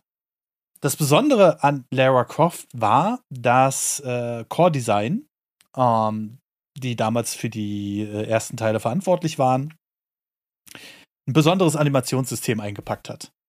Und das war grandios, gerade für PlayStation 1 und äh, PC 3DFX-Zeiten, weil die Animation, die sie da gefertigt haben, die waren ja noch per Hand animiert und die haben die so gut hingekriegt, gerade wenn Lara Croft äh, Sprünge macht, wenn sie sich an äh, Wände hochzieht oder oder oder, ähm, dass sie echt fantastisch waren, so aus der technischen Sicht. Generell kam Tomb Raider ein bisschen später als Mario 64. Viele haben sich damals auch erhofft, dass zumindest Tomb Raider 1 noch fürs N64 kommt, äh, kam aber nie. Ähm, und hat auch einen anderen Ansatz in der Steuerung gehabt. Und du hast ja gerade schon von der Panzersteuerung geredet, die kannst du ja jetzt noch mal kurz erklären. Also, wenn ihr euch ein normales Spiel heutzutage vorstellt und ihr lauft nach vorne und ihr wollt jetzt, ihr seht jetzt ungefähr in einem 20-Grad-Winkel vor euch vorne links halt etwas, was ihr einsammeln wollt, dann drückt ihr ja einfach den Stick nach links und während ihr weiter nach vorne lauft, läuft die Figur dann halt in einem kleinen Bogen nach links vorne und ihr könnt auch aus dem Stand natürlich auch direkt sagen, okay, ihr lauft jetzt einfach nach links in die, wie sage ich das, einfach in die Kamera rein. Also, ach, das ist schwer zu beschreiben, aber ihr könnt ja in jedem Mario-Spiel einfach den Stick in die Richtung ballern, in die ihr laufen wollt und dann läuft Mario mhm. halt auch auf euch zu. Das heißt, ihr könnt auch ja. in die Kamera reinlaufen. Ihr könnt nach unten links in die Kamera laufen und dann könnt ihr sie halt umdrehen, ihr könnt sie hinter euch fokussieren, aber erstmal könnt ihr da ja langlaufen. Und bei diesen ja. alten Spielen geht das eben nicht, sondern ihr könnt immer nur in Richtung der Kamera laufen. Das heißt, die Kamera muss dann auch in die Richtung gucken, wo ihr laufen wollt. Das heißt, wenn ihr vorne links was seht, einige Spiele schaffen das noch, dass ihr einen kleinen Bogen laufen wollt. Aber was ist, wenn ihr jetzt umdrehen wollt? Dann müsst ihr stehen mhm. bleiben und müsst eure Figur halt ganz langsam um 90 Grad drehen und dann guckt die Kamera ja hinter, erst wieder hinter euch und dann könnt ihr wieder nach vorne laufen. Das heißt, Schnelle Richtungswechsel nicht möglich. Kurze Richtungswechsel mhm. vielleicht im geringsten möglich, aber dadurch spielt sich halt alles so unglaublich langsam und so unglaublich ja. steif. Und das ist diese Panzersteuerung, weil ein Panzer kann auch nicht hochspringen und einfach wieder nach hinten fahren, sondern ihr müsstet den kompletten Panzer wie in so einem Auto-Wendemanöver erstmal nach hinten drehen, damit er nach hinten fahren kann. Ja, richtig, genau. Das ist im Grunde genommen die komplette Erklärung. Ähm, und ich bin ja großer Fan dieser Steuerung, aber ich bin auch Resident Evil Jünger ja. seit den ersten Teilen. Da äh, wurde die ja quasi etabliert, nur dass halt bei Resident Evil feste Kameraperspektiven waren. Und es ist kein 3D-Jump'n'Run. Richtig, genau. Ne? Also du hattest halt feste Kameras, die haben dich von den Ecken da beobachtet. Ich bin immer noch großer Fan davon. Viele mögen das nicht mehr, aber ich finde, dadurch konnte man halt so einen Horror erzeugen. Ja. Du bist halt in einen neuen Raum gekommen und hast dann aus irgendeiner Ecke einen Zombie gehört. Absolut. So. Und dadurch konnte man ja auch mit diesen vorgerenderten geilen Hintergründen arbeiten. Deshalb sieht Resident Evil 1 ja immer noch so geil aus, weil das halt so schön ja. ausdesignt wurde. Das können ja Spiele nicht, die dann keine feste Perspektive haben. Ja, genau. Also und äh, ein draufgesetzt hat ja immer noch Resident Evil 1 Remake. Ähm, und das sieht ja immer noch fantastisch aus. Also, das ist, äh, das haben sie noch mal für die PlayStation 4, PlayStation 5 und so, ähm, haben sie das noch mal mit ein paar zusätzlichen Effekten gemacht, aber die Ursprungsversion vom Remake kam ja auf dem GameCube. Und das kannst du dir immer noch angucken, finde ich. Resident Evil 1 auf der PlayStation 1. Naja, äh, sieht ein bisschen holzern aus, aber das Coole waren halt die Kameraperspektiven. Und dazu hat halt die Panzersteuerung auch sehr gut gepasst. Mhm weil du immer die Abschnitte gewechselt hast. Das war kein dynamisches Wenden. Bei Tomb Raider wurde aber diese Steuerung eingesetzt, naja, im Grunde genommen, weil sie es nicht anders konnten. Ja. Sie hatten halt einen PlayStation 1 Controller. Du hattest noch keine äh, Sticks auf dem Ding. Das heißt, Lara ist in die Richtung gelaufen, wenn du das, also geradeaus gelaufen, wenn du das Steuerkreuz nach oben gedrückt hast. Ne? Das haben die aber elegant umgesetzt in Tomb Raider, finde ich, weil du hattest halt so Passagen, du konntest einfach nicht durchrushen durch die Level. Klar, ja. Speedrunner machen das mittlerweile, aber dadurch wurde es auch so ein bisschen künstlich eingegrenzt, denn du hattest manchmal Sprünge mit Lara, die dann wirklich sie gerade so an die nächste Kante äh, gehen lassen haben und dafür musstest du sie halt vorher ausrichten und das konntest du dann wiederum mit der Steuerung sehr gut machen. Ähm, und jetzt ist halt das Remaster erschienen. Ne? Ähm, das führt nochmal eher so eine Analogsteuerung ein, aber viele Reviews, die ich gelesen habe, die sagen, dass äh, die irgendwann wieder auf die Panzersteuerung zurückgegangen ist, weil dieses Spiel einfach um diese Steuerung designt wurde. Und ja, jetzt ist das Remaster erschienen. Ich habe mich tierisch gefreut, aber dreimal darfst du raten, warum ich es mir noch nicht geholt habe. Geld? Zeit. Auch? auch. Nein, es gibt es halt noch keine physische Version. Ach so, ja, so. stimmt, das Ding. Ja, oh Mann, ich mag das immer nicht. Aber wenn, wenn jetzt eine angekündigt wird, dann geht das ja noch, ne? Richtig, also ich, ich bin ja dann auch so, wenn eine angekündigt wird, dann ist es auch so, dann habe ich auch kein Problem, mir die digitale Version nochmal zu holen, weil dann kann ich es ja im Grunde genommen eingepackt lassen. Ne? Also das ist ja für mich als Sammler dann immer. Ähm, aber so, solange ich das nicht weiß, bin ich da immer noch ein bisschen skeptisch. Zum Beispiel Alan Wake zum Beispiel bekommt jetzt keine physische Version bis zum jetzigen Zeitpunkt. Äh, Hellblade 2 ja auch nicht. Ähm, aber Espire ist eigentlich bekannt dafür, dass man ihre Version nochmal auf der physischen Variante bringt. Ja. Das Coolste ist, man hat wohl auch einen Hinweis im Spiel auf Tomb Raider 4 gefunden und wahrscheinlich auch noch den fünften Teil, weil die basieren alle auf derselben Engine wie Tomb Raider 1. Ja. Die wurde dann halt bloß zu den damaligen Zeiten immer mal ein bisschen erweitert. In Tomb Raider 2 hat äh, Lara dann keine eckigen Brüste mehr gehabt, sondern runde Brüste. Du hattest einen ähm, Pferdeschwanz hinten, äh, der sich dann bewegt hat, äh, teilweise sogar schon physikalisch korrekt. Wenn er jetzt zum Beispiel im Wasser gesprungen ist, ist er oben auf der Wasseroberfläche äh, geschwommen und so, bevor Lara abgetaucht ist. Und mit der Trilogy hat man das Ganze jetzt noch mal wie ich finde, sehr gelungen verschönert. Es hat so ein bisschen dieses, diesen Charme der alten Teile, weil es basiert tatsächlich noch immer auf dieser Engine. Ja. Nur, dass man jetzt die Leistung hat, mehr Details und mehr Polygone reinzupacken. Ja, okay. Und äh, das finde ich, also ich finde es sehr gelungen. Ich weiß nicht, wie du da so, also Tomb Raider, ich höre raus, du hast die damals auch gespielt. Ja, ich habe äh, das ja. auch gespielt. By the way, nochmal der Fun Fact zwischendurch. Ich habe gerade mal auch nebenbei geguckt. Ähm, die PlayStation 1 kam bei uns 1995 heraus und 94 in Japan. Und erst 1997, mhm. und zwar Ende 2000, äh, Ende 97, wurde in Japan der erste DualShock veröffentlicht. Und das mhm. ist der mhm. erste, der die Analogsticks hatte. Das heißt, die ersten drei Jahre der PlayStation 1 gab es nur Controller mit eben diesem Numpad, also komplett ohne die Dinger. Ich hätte auch nicht gedacht, dass es drei Jahre gedauert hat tatsächlich. Aber die ersten drei Jahre gab es tatsächlich nur PlayStation 1 Controller ohne eben diesen Analogstick. Und mhm. deshalb sind halt viele der ersten Spiele eben auch, klar, wie sollten sie es auch sonst machen, ne? Da haben sie natürlich die Steuerung dann eben auch daran angepasst. Deshalb, daher kommt ja auch eben diese Panzersteuerung. Aber ich hätte auch nicht gewusst, dass es so lange war. Ich hätte auch gedacht, das ging relativ äh, ein bisschen schneller. Also, die Entwicklung von Tomb Raider ist ja relativ kurz nach dem West-Release der PlayStation, also 95, gestartet worden. Ähm, und da ja auch Sony genauso wie die anderen Konzerne wie Microsoft oder aber auch äh, Nintendo natürlich nicht jeden Tag rausposaunen, wir bringen demnächst einen komplett neuen Eben. Controller raus, Eben. ähm, ist es halt so, die haben natürlich mit dem Original-Controller angefangen. Eben. Und äh, für die, die das nicht kennen, also viele gucken sich heute die PlayStation 1 an und denken so, ja, ist doch der gleiche Controller, den wir heute auch bekommen. Das war aber halt nicht immer so, Mhm. weil die erste Version der PlayStation hatte schon einen speziellen Controller, weil das Steuerkreuz hat man ein bisschen anders gedacht als bei Nintendo. Den hat man halt, es ist schon noch ein Steuerkreuz, aber er sieht halt aus wie vier einzelne Knöpfe. Du hattest vier Schultertasten, die aber noch sehr viel kleiner waren. Also die hintere war zum Beispiel noch nicht verlängert Ja. oder und schon gar nicht analog. Ja. Ähm, und du hattest halt äh, einen relativ kleinen Controller, den ich aber damals sehr cool fand, muss ich sagen. Also als die PlayStation rauskam, die, da hast du schon gemerkt, okay, das ist eher so, die setzt mehr so ein bisschen auf dieses äh, zukunftstaugliche. Ne? Sie war sehr schlicht gehalten, äh, sie ist sehr flach, genauso wie der Controller war auch sehr schlicht gehalten, aber irgendwie futuristisch. Und das fand ich extrem cool. Es hat, man hat halt komplett auf eine andere Schiene gesetzt als Nintendo selbst. Man hat das komplett futuristisch gestaltet und vom Design her fand ich sie schon immer genial, die PlayStation. Ähm, nur, ich war Nintendo Kitty, also musste ich natürlich alles verteidigen, was Nintendo rausgebracht hat.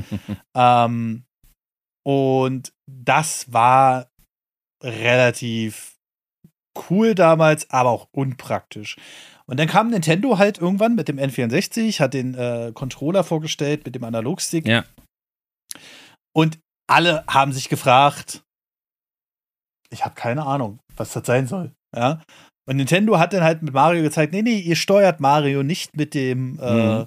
äh, Steuerkreuz, sondern halt mit dem Analogstick. Und das war so. Und- was? Ja, ja, genau. Und dann kam Sony, wie Sony es halt gerne macht, schnappt sich ein Produkt, entwickelt das ein bisschen weiter. Wir bringen jetzt die DualShock raus. Ja. Und da gab es ja erstmal eine Version, die gab es noch gar nicht mal so lange. Das war quasi der normale Controller mit zwei Analogsticks, aber ohne Rumble-Motor. Also das heißt, ähm, es wurde eine Version rausgebracht, um erstmal die Analogsticks reinzubringen. Mhm. Und dann später wurden noch die Rumble-Motoren hinzugefügt. Woher sie die Idee wohl hatten, man weiß es nicht so genau. Rumble Pack. Ähm, Ah. Ja, und ähm, deswegen hat Sony immer so ein bisschen den Ruf weg, von wegen, äh, dass sie halt äh, immer sehr viel klauen. Aber sie machen es halt immer noch eine Stufe Ja, es, besser. es ist gut, es ist Ja. geklaut. Wie sagt man immer, besser, schlecht, äh, wie war das? Besser gut Äh, kopiert als, wie, wie, wie war der Spruch? Als schlecht selbst erfunden. Ja. Ne? Also, äh, und ähm, da hatte Tomb Raider natürlich noch gar nichts von. Jetzt gibt es die Spiele mit der, dieser direkten Steuerung. Das ist jetzt der Übergang, den ich schaffen wollte. Soll sich wohl so halbgar spielen, Mhm. sage ich mal, weil die immer noch auf der Original-Engine basieren. Aber ihr bekommt jetzt alle drei Teile. Der vierte Teil wurde angeteasert, wohl in einem der drei Teilen. Da siehst du wohl, dass das auch noch kommen könnte. Und Tomb Raider 5, der, das immer noch auf derselben Engine basiert, das soll wohl auch kommen. Das war dann Tomb Raider Revelation. Nee, ich glaube, 4 war Revelations. Ich habe leider nicht alle Teile hier im Regal stehen, aber ähm, da im vierten Teil, und das sage ich jetzt einfach so gerade raus, stirbt Lara ja. Ähm, und äh, der fünfte Teil, weil sie dann natürlich nicht sagen konnten, ja, wir können jetzt kein neues Tomb Raider mehr rausbringen, weil sich Teil 4 immer noch so gut verkauft. Ähm, da spielt man dann die junge Lara und dann nochmal so Rückblicke aus ihrer Zeit. Ähm, Haut er einfach mal so raus hier. Haut er einfach mal so raus. ja, ist halt einfach so. Ja. Und äh, die, ey, komm, die Spiele sind aus den 90ern, ey. Ja, toll, Ähm, trotzdem jetzt keinen Bock mehr. Ähm, nein, ich hatte die damals auch gespielt. Ich hatte, Tomb Raider 2 war tatsächlich so einer meiner allerersten, also da musste ich abbrechen. Äh, Mhm. Weil man da ja später relativ viel im Wasser rumschwimmt und da kamen Haie und da hatte ich zu viel Angst. Da musste ich tatsächlich das Spiel abbrechen. Das ging mir gar nicht, ey. Ja, aber vielleicht stehst du jetzt äh, damals, äh, stehst du jetzt ein bisschen drüber, Nein, weil die Grafik. Grafik macht tatsächlich keinen Unterschied. Ich hab, Echt? Ja, welches Spiel haben wir neulich gespielt? Da hat, da hat Coco sich auch beömmelt vor Lachen, weil ich da auch wieder Angst hatte. Das war irgendeins. Ach ja, warte mal. Äh, genau, Spyro. Ich habe Spyro gespielt. Habe ich noch gar nicht erzählt. Super tolles Spiel. Und Ja. äh, Ratchet, ach Quatsch, ich habe Jack and Dexter ja sogar noch gespielt. Na egal, jetzt habe ich es verkackt. Und äh, bei Spyro muss ich in einer Mission auch unter Wasser. Spyro ist ein super buntes, quietschfideles Spiel und selbst da wurde mir anders, weil da auf einmal Krabben unter Wasser waren. Und äh, da hat, haben sie sich beömmelt vor Lachen, als ich selbst da wieder ein bisschen, ey, unter, ich unter Wasser in Videospielen geht halt gar nicht. Also Leute, Under the Waves, ne? Ja. ja, also das ist halt, also die Trilogy ist gut umgesetzt worden, es wurden wohl schon Bugs gefunden. Ich hoffe bloß, dass Esbire irgendwann dann alle fünf Teile bringt und dann als Retail-Variante. Dann bin ich ja. hundertprozentig dabei. Oder falls mal für die Switch, das ist das Schöne ist, keine der Versionen unterscheidet sich. Das, der einzige Vorteil, den du hast auf der PlayStation 5 und auf der Xbox Series X, ist, dass die Spiele in 4K 1000, äh, statt 1080p laufen. Ansonsten haben sie alle 60 Frames und auch denselben Detailgrad, weil es wurde ein bisschen erweitert. Polygonanzahl wurde erhöht, die Modelle sind detaillierter, neu designt. Es gibt jetzt Mundbewegungen, es gibt jetzt mehr Pflanzen in den Gebieten. Dann hat man so ein paar Sachen ausdesignt, damit die Tombs einfach nochmal realistischer erscheinen. Wie zum Beispiel, wenn du so manchmal Lücken in der Decke hast oder so, Ja. wo, wo Licht reinfällt, dass sie dann noch so Pflanzen eingearbeitet haben, dass das alles noch ein bisschen tumbiger wirkt, sage ich mal. Aber ist auf jeden Fall meines Erachtens nach eine Empfehlung wert, äh, weil äh, die sehen, die spielen sich immer noch gut. Sie sind immer noch fantastisch und ich finde, es ist auch nicht teuer. Ähm, bei Instant Gaming bekommt man die PC-Version für ein 20 für alle drei Teile zusammen. Ja. Wenn ihr die Konsolenvariante kauft, äh, äh, digital leider nur, äh, dann 29,99 Ja. Ja, mal gucken. pro Spiel 10. Also ich habe eigentlich auch Bock und ich mag es persönlich eigentlich ganz gerne, wenn sie alte Spiele in so einer Remaster Collection ankündigen und äh, die dann nochmal ein bisschen wiederbeleben. Finde ich eigentlich ganz geil. Und Man sieht ja Ja. generell bei der Show, wo das angekündigt wurde, als auch eben dann in der letzten Nintendo Direct Partner Showcase, dass ja das generell eigentlich ganz gut ankommt, wenn dann mal Spiele in so einer Collection oder einem Remaster kommen. Weil auch da waren ja tatsächlich ziemlich coole Remakes angekündigt bei der Partner Showcase. Wie, wie hat die Ja, dir ja. so gefallen? Cool. Ich fand's so richtig geil. Ähm, Da kam aber so ein komischer Seufzer am Anfang. Was war das? Ja, ja, ich wollte, ich wollte ein bisschen die Spannung aufbauen. So. Nee, aber ähm, also von mir hat sie am Ende eine 8 von 10 bekommen. Mhm. Ähm, ich versuche es aber auch immer objektiv zu besehen. Ja. Und ähm, wenn ich jetzt subjektiv sagen würde, hat es eigentlich auch ein paar coole Titel dabei gehabt, ähm, die mir auch sehr gut gefallen haben. Ich fand aber ein paar Entscheidungen komisch. Da wir ja dieses ganze Xbox Tovo Baru hatten, Ja. sag ich mal, wo es hieß, ah, es kommen vier Spiele für die anderen Konsolen. Und ähm, davor hieß es ja, ja, Xbox gibt das komplett auf, was ja am Ende überhaupt nicht gestimmt hat. Ja. Die bringen weiterhin Konsolen und so weiter und so fort. Aber wir werden Xbox mehr als Marke wahrnehmen. Das ist so die Zusammenfassung. Und dazu gehören halt auch die Releases auf anderen Konsolen. Äh, unter anderem Sega irgendwie gefühlt, ne? Ja, genau. Wie damals. Das Sega mehr oder weniger nicht mehr nur die eigene Konsole, sondern dann so ein bisschen rüberschwappt und dann halt mehr so als Marke wird. Vielleicht irgendwann tatsächlich selber nur noch Publisher mal gucken. Ja, also Geld als Publisher haben sie ja ohne Ende. Ja. Und ähm, da gab es aber, ich finde, so von der Auswahl her und auch von den Ankündigungen, was auch für die Switch her kommt oder was auch für die Switch außerdem kommt, neben der PlayStation 5 und Xbox, fand ich die richtig geil. Mhm. So, das ist erstmal so der erste Punkt. Aber kommen wir erstmal auf die Xbox-Teile und die Entscheidung fand ich ein bisschen komisch. Also es kommen zwei Spiele, das ist äh, Pentiment und äh, Grounded. Ja. Und Pentiment verstehe ich, weil es ist ein relativ einfaches Spiel. Du kannst es in vollen Details auch auf der Switch darstellen und so weiter und so fort. Es kommt auch eine ähm, äh, physische Variante über Limited Run Games jetzt für alle drei Konsolen, was vorher nur digital war und so weiter und so fort. Richtig cool. So. Aber die zweite Entscheidung fand ich komisch. Grounded, okay, war ich erstmal erstaunt, dass man so ein relativ grafisch komplexes Spiel ähm, auf die Switch bringt. Aber jeder, wirklich jeder hat, naja, damit gerechnet, dass eigentlich Hi-Fi Rush für die Switch kommt. Ja. Weil das wäre so dieses prädestinierte, bunte Spiel im Cell-Shading-Look, was man jetzt auch auf die Switch bringt. Aber offensichtlich scheinen die, äh, also das ist jetzt meine Einschätzung dazu, die Microsoft Studios noch eigenständig genug zu sein, dass man sagen kann, äh, nö, wir bringen jetzt das, den Titel nicht für die Switch, sondern wir konzentrieren uns, weil Hi-Fi Rush wird vermutet, dass es auch für die Switch 2 kommt. Ähm, wir bringen das dann vielleicht als Starttitel für die Switch 2 raus oder so oder mhm. mit raus.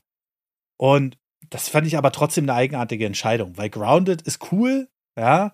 Äh, sea of Thieves konnte ich mir nicht vorstellen, dass das kommt, weil ähm, ich mir so gedacht habe, naja, äh, ob das so auf die Switch kommt, das ist ja doch ein relativ komplexes Multiplayer-Spiel mit viel Grafik und viel, was auf dem Bildschirm abgehen kann und so. Ja, ähm, aber dazu muss man natürlich auch sagen, also die, vielleicht hat es mit Hyper Rush einfach nicht so richtig geklappt. Man darf nicht vergessen, die Switch hat ja nicht jetzt großartig nur Probleme mit großen grafischen Wundern, sondern die mhm. Switch scheint so komisch zu sein, dass ja die Optimierung bei vielen Ecken nicht klappt. Ich meine, Tuning habe ich abgebrochen auf der Switch, weil es halt so schlecht Boah. lief. Ja, ja, ähm, ja, äh, Ocean, dieses Ocean-Ding, dieser Zelda-Klon.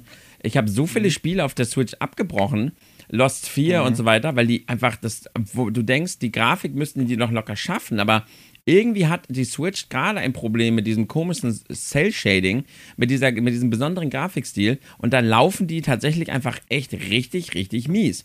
Und hier sagt gerade mhm. schon, eine Hi-Fi Rush braucht eben 60 FPS, damit das Spiel funktioniert. Und ich kann mir vorstellen, dass die das einfach nicht richtig ja. auf die Switch bekommen haben. Die Switch ist da einfach echt ein bisschen weird und viele kriegen das, ihre Spiele nicht für die Switch optimiert. Das könnte halt auch ein Grund gewesen sein, ne? Ja, das ist auf jeden Fall, also das wird es auf jeden Fall sein mit den 60 FPS, da äh, absolut. Ähm, aber trotzdem habe ich irgendwie damit gerechnet. Ne? Aber es wird schon irgendeinen technischen Hintergrund haben. Vielleicht ist auch Bethesda, beziehungsweise, ähm, jetzt fällt mir der Name nicht ein. Dabei habe ich doch beide Evil Within gespielt. Tango Gameworks, genau. Ähm, dass die einfach gesagt haben, okay, wir kennen uns jetzt vielleicht auch noch nicht so konkret mit der Switch-Hardware aus, weil wir haben da noch nichts großartig released. Und dann wird man das einfach umgestülpt haben mhm. auf eine wesentlich einfachere Plattform, einfach weil mehr Leistung. Das ist ja das, was ich seit Jahren im Roundup sage. Die müssen mehr Leistung kriegen, weil die Entwickler entweder das nicht hingekriegen mit ihren Kapazitäten, die Dinger optimal auf eine Switch zu portieren, oder aber einfach auch keine Lust drauf haben. So. Fertig. Also da, da braucht man ja noch nicht mal großartig reden oder so. Es gibt natürlich hier diese Prestige-Dinger wie Crisis oder äh, wie zum Beispiel Weltraumspiel, nicht Star Citizen. Mir fällt es gerade nicht ein, aber es gibt. Na, Gottes Willen, Starfield. Alter, das läuft ja noch nicht mal auf der Series X richtig gut. Ähm, gut denn nicht? Ja, das war äh, mir fällt da gerade leider der Name, ist mir gerade entfallen. Aber ich glaube, viele wissen das halt, äh, was ich meine. Es gibt da diese Prestige-Dinger, aber auch die laufen manchmal nicht so ganz rund. Ne? Ja. Und das ist halt eine ganz besondere Plattform, um da drauf zu entwickeln, weil man halt wirklich zwei Generationen von der Leistung zurück muss. Ja. Und das kriegen viele nicht mehr hin. Und ähm, generell fand ich aber trotzdem, abseits von den Xbox-Dingern, auch die äh, äh, Spiele richtig cool, die da vorgestellt wurden. Unter anderem, was wir gerade ja schon so ein bisschen angedeutet haben, Star Wars Battlefront Collection. Mhm. Auch wieder von Aspire Media. Aber Aspire Media ist offensichtlich nicht immer Aspire Media. Also, wenn ein Studio das richtig gut macht, durchgehend mit dem Remastern und auch richtig Herzblut reinsteckt, dann ist es äh, Night Dive Studios. Die haben da halt wirklich ein Portfolio, das, die kann man sich so gut angucken, die ganzen Turoks und wie sie nicht alle heißen. Aber No Man's Sky, Dankeschön, Dankeschön. Ähm, das habe ich gemeint. Ähm, aber es gibt halt auch manchmal Spiele, zum Beispiel Battlefront, da stellt man jetzt schon wieder aus dem Trailer fest, dass die Xbox-Inhalte von damals hinzugefügt haben. Ja, also, weil es gab exklusive Xbox-Inhalte für die Battlefront-Teile, also Charaktere und so weiter und so fort. Und die haben aber und nur diese Charaktere haben Animationsfehler.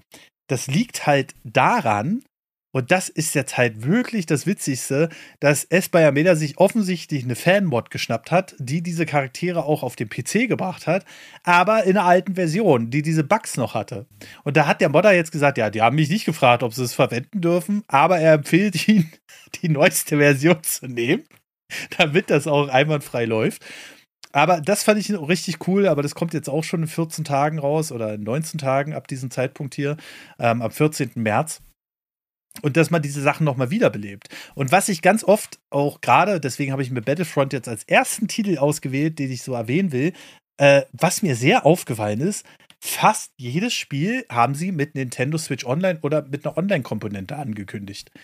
Und da frage ich mich erstens, liegt das jetzt an Nintendo?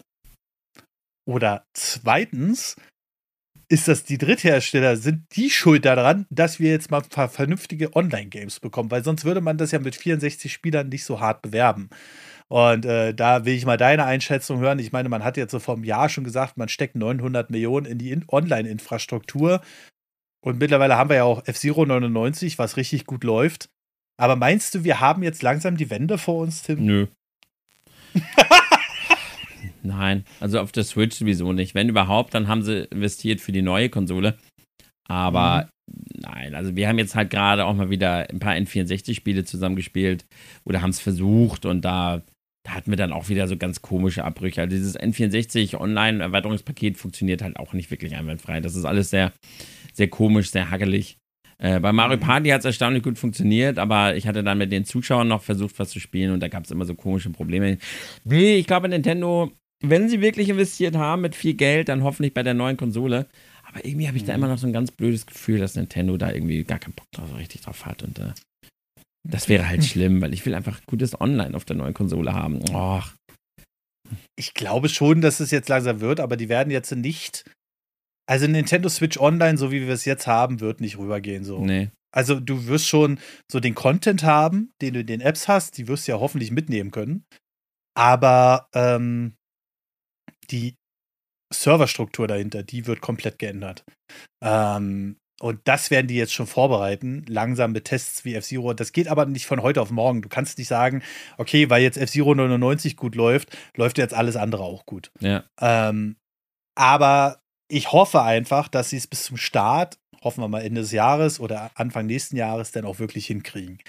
Das wäre sehr wünschenswert. Grounded zum Beispiel braucht ja auch eine Serverstruktur. Ne? Da kannst du nicht mit so einem Scheiß kommen. Das spielt keiner auf der Switch. Ja. Ähm, und äh, ja, so eine Sache.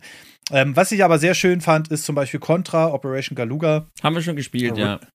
ja. macht Spaß. Die Demo, oder was? Ja, ja, die Demo macht. Ja, ist ja, ist, ist, ja Remake vom ersten Teil. Ja. Ne? Und äh, da habe ich Bock drauf. Dann ähm, haben wir World of Goo 2 zum Beispiel. Oh, ich hab Bock drauf, Alter. Ich bin ein riesiger World of Goo-Fan. Ich mag ja, generell alles, was die Tomorrow Corporation macht. Absoluter Fan. Mhm. Super Monkey Ball, äh, Banana Rumble haben wir äh, dann auch noch so kleinere Ankündigungen, zum Beispiel Fantasy Live Eye, kenne ich jetzt mhm. gar nicht aber soll eine Neuauflage von auch von einem älteren Spiel sein, was damals nicht so gut ankam. Was ich auch sehr oft gesehen habe, ist äh, Penny's, äh, Penny's Big Breakaway. Ähm, habe ich beim Denson gesehen, der hat sich da natürlich gleich wieder super reingegrindet, dass er da so schnell wie möglich durch die Level kommt und darauf ist das Spiel auch ausgelegt. Also es sieht ein bisschen für mein Empfinden ein bisschen komisch aus. Es hat mich jetzt so vom Grafikstil nicht angesprochen, aber die Spielmechanik dahinter. Mhm. Also wenn du auf Gameplay stehst da unbedingt mal reingucken. Okay, aber es ging mir ähnlich. Ich mal auch, also vom, vom reinen Trailer her, von der Optik her, sah es echt sehr 0815 aus. Äh, es ja, war von den Sonic Mania-Machern, aber ja, mal gucken, ob da tatsächlich mehr hintersteckt, ja. Ja, also ich habe es mir bei Denson angeguckt und der war nach zwei Minuten komplett geflasht. Ja. Und der hat sich dann so durch Zufall ähm, mit dem Game 2 Kuro, die haben sich da immer Platz 1 und 2 abgetauscht, wie schnell man durch so ein Level kommt. Ja. Und das sah richtig gut aus. Also wenn man das richtig gut kann und das Level kann man so nach und nach optimieren und sowas alles und sich da langziehen. Das war halt richtig cool. Mhm. Dann gab es noch ein Remake von äh, Pocket Card Jockey Ride-On von Game Freak. Äh, die Leute so, Game Freak? ähm, und äh, das ist so ein sehr süßes Pferde-Spiel. Wir haben die Demo gespielt. Okay. Es ist solitär. Nee. Doch. Was? Es ist solitär. Wir haben es gespielt. Ich habe ja noch gewartet, ob irgendwas anderes kommt oder sowas. Das Pferderennen, all das, das ist einfach nur ein Gerüst. Du spielst oh solitär. Und anhand dessen, oh wie gut du solitär spielst, wird dann halt, wird das ganze Pferderennen da hinten gesteuert. Wir, wir haben auch gedacht, das will uns verarschen. Dieses Spiel ist oh. einfach nur ein Solitär. Oh Gott, ey. Ey, diese, also außerhalb, also ich will nicht schon wieder renten die ganze Zeit, aber man sieht auch einfach, dass sie auch bei anderen Spielen halt nicht so die Expertise haben, Nee. habe ich den Eindruck. Ich meine, das ist von 2013, aber sie haben ja auch damals mit diesem Adventure, was sie auch gemacht haben, das war ja auch so schlecht. Also Game Freak, nee, also wir müssen wir kurz, Game Freak kann einfach nicht so richtig. Das haben sie auch mit Mhm. eigenen Spielen jetzt schon öfter bewiesen. Es ist jetzt nicht komplett kaputt, das Spiel, aber es ist halt einfach Mhm. nur ein Solitär. Mhm. So, mit ein paar netten kleinen Pferde-Sprites und sowas. Aber ich habe halt immer noch, kommt da jetzt noch was anderes? Kommt da noch was? Aber nee, wir haben einfach die ganze Zeit Solitär gespielt, ja. Okay. Und die Dialoge waren so corny, das war alles so, alles so weird, also fast schon so cringe-artig, die Dialoge. Und dann, ja, dann haben wir halt Solitär gespielt und dann haben wir irgendwann gesagt, okay, komm, wir spielen was anderes. Oh, ja, Little Town Hero. Oh mein Gott, das Little Town Hero war, das war so überhaupt nicht gut, das Spiel. So hieß das Spiel, was die selber gemacht haben. Ja. Ja, genau. Genau das meinte ich jetzt. Mir ist nur, nur der Name nicht Ja. eingefallen. Ja, naja, gut. Aber ansonsten echt, also ich weiß nicht, ich, ich, ich bin immer wieder erstaunt. Ich, ich verstehe es aus der subjektiven Sicht, äh, dass man sagt, ach so, und dann wurden natürlich noch die N64 Online-Spiele. Das war so ein kleiner Downer für mich, weil wo das dreidimensionale Rare-Logo Mhm. kam, war ich mir hundertprozentig sicher, dass Donkey Kong 64 kommt. Kam es aber nicht. Gut, Das, braucht man äh, jetzt auch nicht, aber Blascorp, Blascorp- also Blascorp ist super. Ja, und äh, dann halt noch ein paar ältere. Die bringen jetzt quasi die Rare Collection so langsam in Nintendo Switch Online Service. Conker, Auch eine coole Variante, Conker, wie ich finde. Conker, Conker, Conker, Conker, Conker. Ja, ich muss aber sagen, nachdem ich Donkey Kong 64 damals gespielt habe, ich war ja auch völlig dagegen, weil die, ich mag ja überhaupt nicht diese Collectathons. Aber irgendwann hat es richtig Spaß gemacht. Echt? Also da konnte, ja. Okay. Also, das ist so ein Spiel, wo ich gesagt habe, okay, hätte man mich nicht dazu gezwungen, hätte ich es nach ein paar, hätte ich es nach einer Stunde wieder abgebrochen. Ja. Aber irgendwann hat es so einen eigenen Drive entwickelt. Und ähm, das hat sich richtig gut, es war ein richtig kompetent gemachtes Spiel. Und ich war ein bisschen enttäuscht, dass man damit nicht weitermacht. Viele andere ja auch, die sich wieder mal in einer Ausdrucksweise geäußert haben, wo ich gedacht habe, Alter, Mhm. komm runter von deinem Ross, mach was anderes in deinem Leben. Ähm, aber ansonsten äh, hätte ich auch gedacht, das wäre gekommen. Aber Blastcore ist auch ein richtig gutes Spiel. Also da äh, kann man sich nicht beschweren. Ja. Da habe ich mich auch sehr drüber gefreut. Na gut, aber Nintendo Switch Partner Direct, ähm, kommen wir doch gleich mal von dem in Warte mal, die du nächsten hast jetzt, aber du hast jetzt nicht ernsthaft das Beste ausgelassen, ne?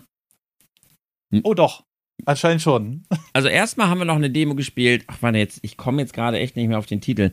Hast du die Liste da gerade offen? Ähm, ach Gott, wie hieß das? Das war auch so, das sah aus wie Octopath Traveler. Und äh, das sah Mhm. richtig, richtig cool aus. Und da haben wir die Demo gespielt. Die Demo geht eine ganze Weile.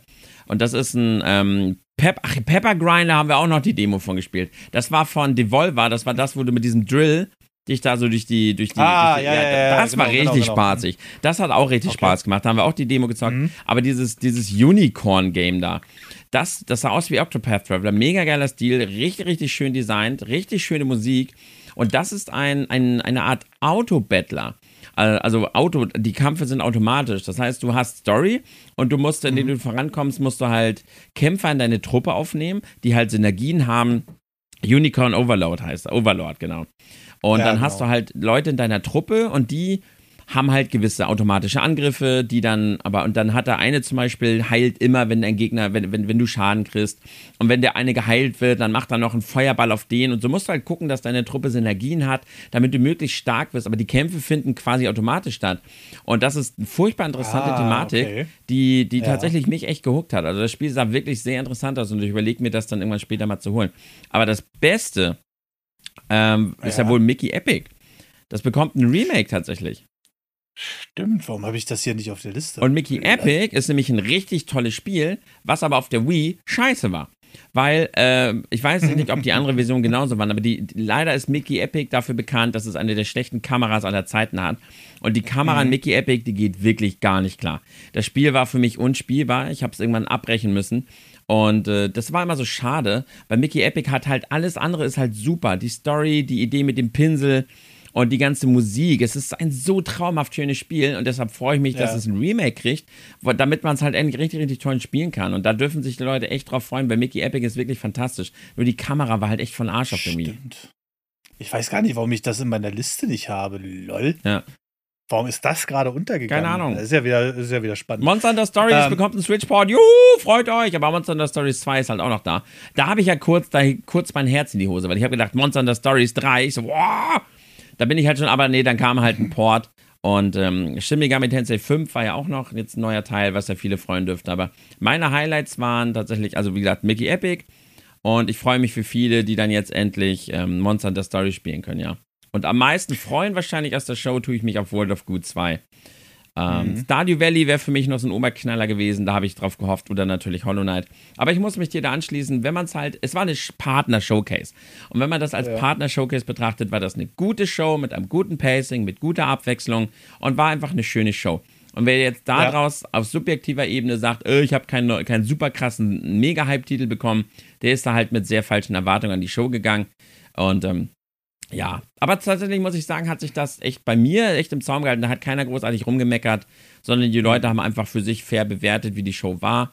Und äh, ja, mal gucken. Die nächste Nintendo Direct, die wird dann wahrscheinlich wieder zerrissen. Da sind dann die Erwartungen wieder da.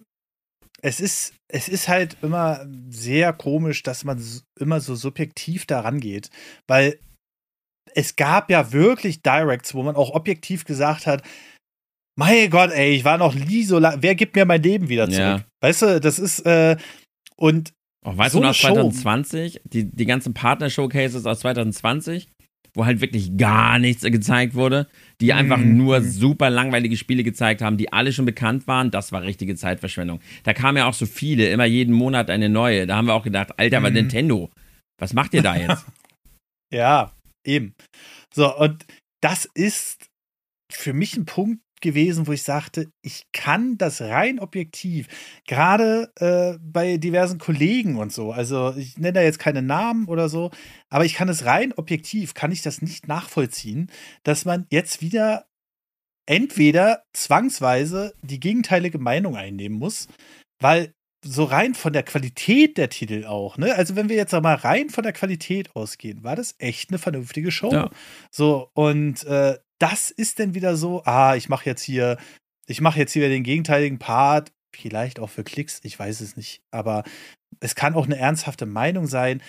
Aber ich finde, man denkt zu kurz, wenn man die Sachen immer subjektiv sieht. So, und ich finde das schade. Ähm, weil es ist wirklich eine Show, da merkt man, da saß jemand hinter, der hat sich, oder jemand, vielleicht mehrere Leute auch, die haben sich einen Kopf gemacht, was wird in der Show gezeigt und wir haben, und die zeigten auch, wir haben immer noch ein äh, qualitatives Third-Party ähm, Showcase, was man aber, wo ich hoffe, dass es bei der Switch 2 geändert wird, dass die Spiele auch mal direkt kommen und nicht immer zwei Jahre später Ja. oder so, ne?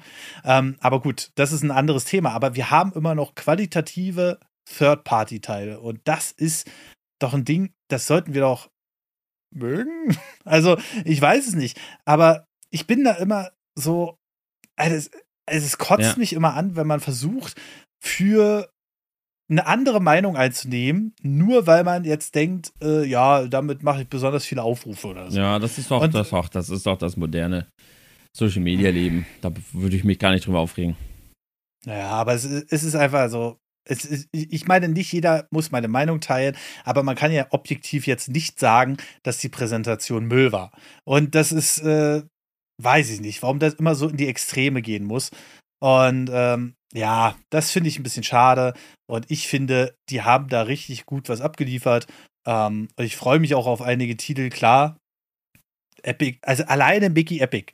So, Mhm. was du gerade schon gesagt hast, nochmal Monster Hunter neu aufzulegen und so weiter und so fort.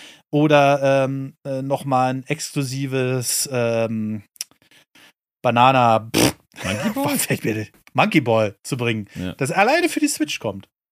Da kann man doch schon alleine, wenn, wenn man sich die drei Gedanken mal durch den Kopf gehen lässt, dann kann man schon alleine sagen, naja, okay, das Ja. war echt eine gute Präsentation. Ja, fand ich auch. So. Ne? Aber es war nicht Ah, ja. die beste Präsentation des Tages. Äh, Denn, wir, ich meine, wir haben diesen Partner-Showcase geguckt. Wir haben uns drauf gefreut. Ja. Es war schon witzig, aber eigentlich haben wir die ganze Zeit schon auf das gegeiert, was eine Stunde später kam. Siehst du? Und ich gar nicht. Ich Aber deswegen kannst, ist das, das jetzt dein Redeanteil.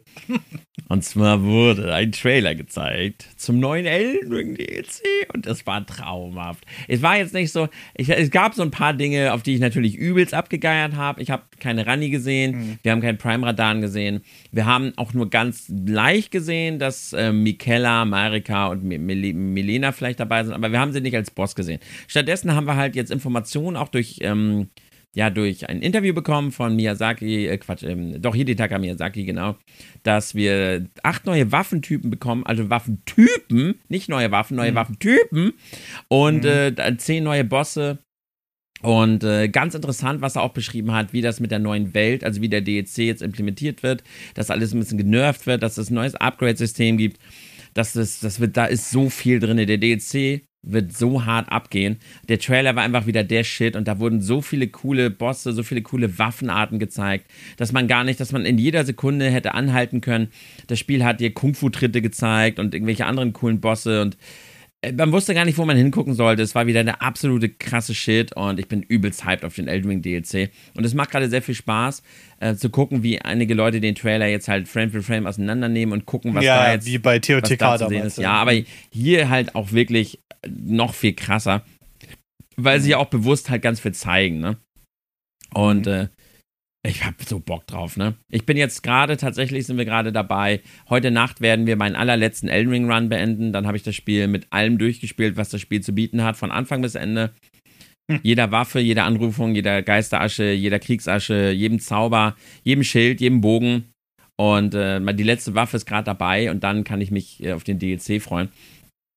Und äh, ja, eins meiner absoluten Lieblingsgames ever. Und ich bin natürlich übelst hyped auf den DLC. Und der Trailer, den, wir haben den auch direkt drei, vier Mal hintereinander geguckt. Geil. Mhm. Und du so? Also ich, ich kann dir als jemand sagen, der keine Ahnung von dem Spiel hat, für mich sieht das alles gleich aus. Gut. Ja, ich meine, wollen wir das jetzt noch in den anderen Podcast mit reinschneiden, dass du dir jetzt einen neuen Podcast-Partner suchen möchtest? In den Ankündigungs... Nein, okay, verstehe ich schon. Wenn man da überhaupt Also, nicht drin also- steckt, man... Ich Nee, verstehe überhaupt nicht. Also, also ich hätte jetzt gedacht, okay, ähm, man macht denn vielleicht, also was ich vor allem vermisse bei den From Software Sachen. Und ich sage nicht, dass die Spiele scheiße aussehen, aber sie sehen halt auch nicht wirklich, weiß ich nicht. Ich hätte mir so gedacht, ey, für, für, für, für einen guten DLC gehört auch immer so ein kleines grafisches Upgrade dazu. Und es sah einfach alles genauso aus. Es sah, es, weiß ich nicht. Also, ich habe halt wirklich keine Ahnung und ich möchte keinem von den Elden Ring-Fans auf den Schlips treten oder sonst was, weil ich denke, dass, ähm, dass da wirklich viel Content geliefert wird und From Software ist eine absolute Bank in Sachen Spieleentwicklung. Also absolut krass, ja, Mhm. keine Frage. Aber so für mich als Außenstehender, ich habe mir den Trailer so angeguckt, ja gut, episch, sieht genauso aus wie das Originalspiel. Hm. Also, man muss dazu eine Sache sagen. Mhm. dass tatsächlich From Software mit seinen Trailern und mit den Ankündigungen ein bisschen entgegen dem aktuellen Trend schon seit Jahren läuft. Mhm. Elden Ring zeigt vieles absichtlich nicht. Während ja die anderen Trailer, die eigentlich Mhm. alles zeigen, um dich richtig anzugeiern, weiß From Software einfach die Fanbase zu schätzen. Dieser Trailer hat viel gezeigt, aber er hat garantiert auch die anderen 90% nicht gezeigt. Wenn sie in einem DLC wirklich neue krasse Gebiete haben, dann sind sie nicht Mhm. im Trailer. Weil die wollen, dass Mhm. die Spieler das dann im Spiel selber entdecken. Klar, Okay, man, man, man hat halt hier Mhm. Dinge gesehen, wie zum Beispiel, dass halt, ich sag mal, bei wir From Software, wir, ich kann halt nur für die Hardcore-Fanbase sprechen, aber wir wollen halt auch tatsächlich sehen, dass die Welt, die wir schon kennen, sich jetzt verändert hat, weil wir genau darauf geiern, weil wir genau Mhm. sehen wollen. Warte mal, der Baum, der hat jetzt so einen Schleier um sich rum und ganz Ladle hat sich ja verändert. Warum? Lore-technisch, wer, wo war's? Oh, geil! Da gehen wir halt drauf ab. Das ist halt genau das, was wir sehen wollen und das wird halt ein bisschen Mhm. gezeigt. Und wenn jetzt da noch richtig krasse neue Secret-Gebiete auf uns warten, das zeigen die ums Verrecken nicht im Trailer. From Software ist ja sogar noch krasser sondern die verstecken ja teilweise die schönsten Gebiete des Spiels hinter irgendwelchen unsichtbaren Wänden, die die Spieler dann überhaupt erst ein, zwei Wochen nach Spielrelease überhaupt erst finden. Die zeigen es nicht nur nicht im Trailer, die zeigen das sogar den meisten Spielern noch nicht mal im Spiel, weil wir es nicht finden können. Also, die sind da ein bisschen spezieller. Von daher da ist noch so viel krasser Shit, den sie eben nicht von vornherein gezeigt haben. Da bin ich hundertprozentig mhm. überzeugt. Und allein das, was sie schon wieder im Trailer gezeigt haben, ist so der Knaller. Aber ich, ich kann dein Sentiment trotzdem verstehen, ja. Das ist alles immer so ein bisschen. Aber es sieht, oh, es sieht halt schön aus. sehr identisch aus. Und ich kriege hier gerade den äh, Take Zelda TOTK doch, Zelda TOTK hat sich weiterentwickelt. Grafisch gesehen, siehe die Wolkenwelt, auch ähm, volumetrische Wolken und sowas alles. Das ist natürlich sehr technisch jetzt wieder, ja. Also, das äh, will ich äh, gar nicht anders sagen. Und man hat auch damit geworben. Ähm, und das hat mir ein bisschen gefehlt. Ich meine, ich kann ja den Hype verstehen, aber nicht nachvollziehen. So ist es halt nun mal bei mir. So, weil äh, ich fange mit irgendeinem Souls-like an und bin nach na, sechs Stunden genervt. Also, das ist halt so, das ist einfach nicht meine Art von Spiel. Ich will lieber erleben. Siehe Under the Waves oder so, mhm, ja. Noch. Oder. ähm, aber äh, es ist natürlich sich, wenn man, ich verstehe jeden, der sich in so eine Lore da rein frisst und sowas alles und in der Open World was Neues zu entdecken und warum ist das so passiert und ich weiß, dass die From Software Spiele auch die Kompetenz besitzen, das irgendwann wenn auch kryptisch aufzulösen oder dich auf weitere, also dich immer so ein bisschen mit der Karotte vor die Nase zu halten, das können die ähm, wie kaum ein anderer auf dem Markt, ja. Ähm, aber ich, aber ich saß dann davor und dachte so, was du erwartest. Das schreibt Faye auch gerade. Also ein DLC hebt doch jetzt nicht ein, das Spiel auf eine völlig neue grafische Ebene, weil der Vergleich zu Tears of the Kingdom, völlig neu. Das ist ja ein komplett neues Spiel, was sieben Jahre später rauskam, aber das jetzt, ich meine, du tust das, also Eldring ist ja nur kein hässliches Spiel. Es ist ein, einfach, es ist ein wunderschönes Spiel, was gut aussieht und der DLC sieht jetzt genauso aus. Ich verstehe jetzt nicht so ganz das Problem. Ähm, es gibt viele Beispiele, äh, viele Spiele, die äh, auch grafische Upgrades mitgebracht ich verstehe jetzt nicht so ganz das, das Problem. Ich habe es eben nicht ganz scharf genug gesagt. Fällt mir gerade mal auf. Nein, Spaß. Äh, also für mich ist Elden Ring, ich, ich, ich habe es ja damals angespielt und ich habe mir extra die PC-Version geben lassen, weil ich da dachte, na, wenn es schon so eine 3090 damals war, das, wenn du die jetzt schon im Rechner hast, dann willst du es auch mit äh, 4K und bla, dann willst du es wenigstens mal anspielen, weißt du? Ich habe dafür einen Code bekommen, das war damals noch über Alliance oder so. Und Elden Ring hat so ganz bestimmten, also relativ gedämpften Stil, sage ich mal, so von den Farben her und so. Und vor allem die Oberwelt ist viel gelb, braun, Höhle. Und dann hast du ja irgendwann, entdeckst du ja auch diese andere Welt. Ich habe mal Ausschnitte bei Game 2 gesehen. Da entdeckst du halt, ach, ich weiß nicht, das wäre vielleicht zu viel Spoiler. Hey, Elden kannst du doch spoilern. Jedenfalls entdeckst du dann, fährst du dann irgend, entdeckst du irgendeine so Ecke da in irgendeiner Stadt, dann fährst du runter und bist nochmal in einer komplett neuen Stadt, die nochmal einen komplett neuen Himmel hat, so ja, mit Sternen und sowas in alles. Ne? Äh, im, im, im, Osten, genau, der führt dann runter mhm. an den River of Siofra, genau. Was auch immer. Ja. Und ähm, dann ist es aber so, ich gucke mir den Trailer an und ich denke, er sieht e-, exakt genauso aus. Und ähm, ich weiß nicht, im Vorfeld habe ich irgendwo gelesen, dass das vielleicht in einer anderen Zeitebene spielen soll. Ähm, ich finde, da hätte man vielleicht noch so das ein oder andere, vielleicht noch mal auch ein bisschen nicht bunter im Sinne von Mario bunter, sondern vielleicht noch mal mehr ähm, Effekte, mehr Mystisches im, im, Hintergrund haben können oder so. Ich meine, Elden Ring hat sich komplett ja um den Baum gedreht, glaube ich. Ist das, ist das schon dieser Elden Tree? Ja, das ist der, der, der Earth Tree, genau. Earth Tree, meine ich ja, genau. Und ähm, ich. Und nicht der Haley Tree, nicht, nicht verwechseln. Was auch immer. jedenfalls. jedenfalls, äh, und irgendwie, also für mich als, und ich sage ja wirklich nur als externer ja, ja. Zuschauer, der den Trailer sieht, denke ich mir so, okay, ist das gleiche nochmal. Aber wahrscheinlich werden die sehr viel während der Lore, Story und so weiter und ja. Entdeckungen gedreht haben. Und das verstehe ich auch, das ist auch okay. okay. Aber für mich war der Trailer halt episch, okay. war geil gemacht, ey. Also ja. er hat mich unterhalten, ja, aber es war halt nichts. Ja, okay, ich verstehe so ein bisschen mehr. Boogie und Coco schreiben es auch gerade. Elden Ring sah doch top aus, aber es ist halt, also grafisch ist es nicht High-End, aber Art-Design technisch halt. Und du hättest jetzt gedacht, dass sie die Zeit nutzen, um es auch grafisch aufs allerhöchste um Niveau zu heben, oder wie? Genau, um, viel, um okay. vielleicht noch mal ein bisschen was aus der Engine rauszuholen, okay, okay. die sie ja da ja. haben und die sie ja auch schon ewig haben.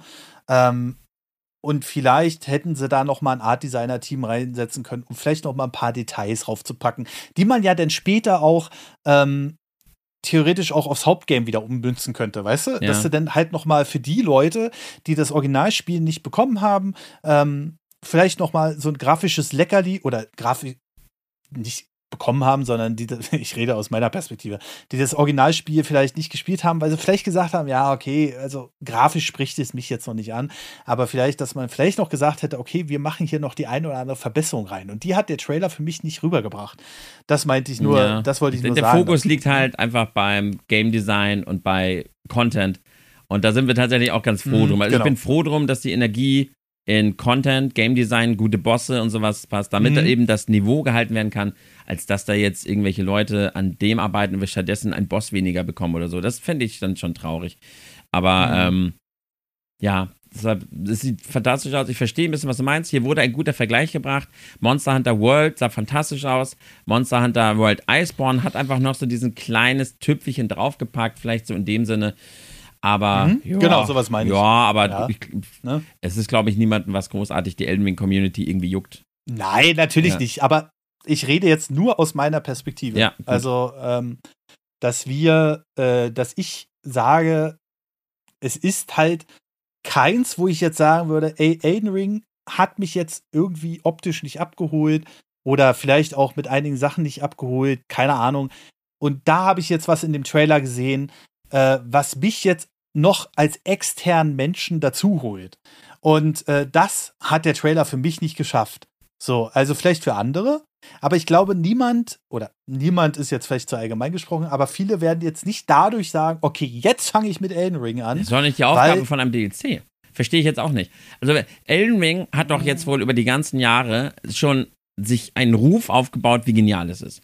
Und alle mhm. wissen, was sie von Elden Ring jetzt erwarten wollen und ob Elden Ring ein Spiel für sie ist. Also gerade Elden Ring durch diese riesige Aufmerksamkeit hat doch jetzt dafür mhm. gesorgt, dass alle Leute wissen, okay, ist Elden Ring was für mich oder nicht? Habe ich Bock drauf oder nicht? Und das, das ändert doch auch der DLC jetzt nicht. Das ist doch auch nicht die Aufgabe von einem DLC. Jetzt auf einmal Leute zu gewinnen, die mit dem Grundspiel nichts anfangen konnten, oder? Also ganz oft schaffen das DLCs, aber zum Beispiel Cyberpunk 2077, der neue äh, DLC, der jetzt noch rauskam, nachdem sie endlich mal das Spiel nach drei Jahren gefixt haben, ähm, der hat sehr viele Leute geschafft, nochmal das originale Cyberpunk zu kaufen. Und das ist auch ganz oft eine Strategie bei DLCs. Du hast Leute dabei, die eventuell noch keine Berührung hatten, aber dadurch, dass du jetzt neuen Content veröffentlichst und natürlich alle wieder darüber sprechen, die dann vielleicht sagen, ey, guck dir das jetzt mal an, jetzt kommt noch der DLC und das Spiel ist einfach genial und das glaube ich auch jedem. Ja, okay, ne? aber dann dadurch, aber jetzt nicht dadurch, dass der DLC so anders ist als das Hauptspiel, dass er jetzt auf einmal Leute anspricht, die es vorher nicht angesprochen hat, sondern vielleicht nochmal so als Überzeugung, damit's noch mal, damit nochmal drüber gesprochen wird. Und Cyberpunk ist nur auch ein komischer Vergleich, weil Cyberpunk war damals eine Katastrophe und jetzt sind die Leute hyped, dass es endlich fertig ist und soll jetzt ja auch fantastisch sein. Aber ja, DLC hat doch die Aufgabe, das Spiel schon, also einfach zu erweitern und nicht jetzt so anders zu machen, dass es auf einmal eine, eine Base angesprochen hat, die es vorher nicht angesprochen hat, oder? Doch, weil man will ganz oft mit DLCs noch Leute reinholen, die das Spiel ja noch nicht haben. Klar, du kannst immer noch sagen, ey, der DLC, weiß nicht, was der kosten wird, 30 Euro wahrscheinlich? Oder ist das ein Vollpreis-DLC? Ich weiß es nicht. Ich glaube, den Preis haben sie noch gar nicht genannt. Naja, Jedenfalls, die Limited hat 250 Euro gekostet, aber gut. Da war eine Figur bei, guck nicht so, ich sehe dich. 40 Euro ähm, soll der DLC kosten, also, ja. 40 Euro. Aber das wird eine Content-Bombe. So. Ja, aber, aber, aber, welche, welche anderen DLCs haben denn jetzt das Spiel so komplett verändert, dass es eine komplett andere äh, Spielerschaft angesprochen hat? Nein, nicht komplett verändert, aber um noch mehr Leute. Guck mal, du darfst nicht damit rechnen, dass du dieselben Leute als Gamer hast, die damals. Es sind viele Leute sicherlich über die Jahre dazugekommen und das sieht man ja besonders gut an Dark Souls oder so, die dann am Anfang gesagt haben, nee, die Scheiße ist mir zu schwer, das mache ich nicht. Ja. Und dann irgendwann mal daran geführt worden ähm, um dann am Ende haben sie denn doch, sind sie entweder haben sie die Spiele gespielt oder sind sogar großer Fan geworden.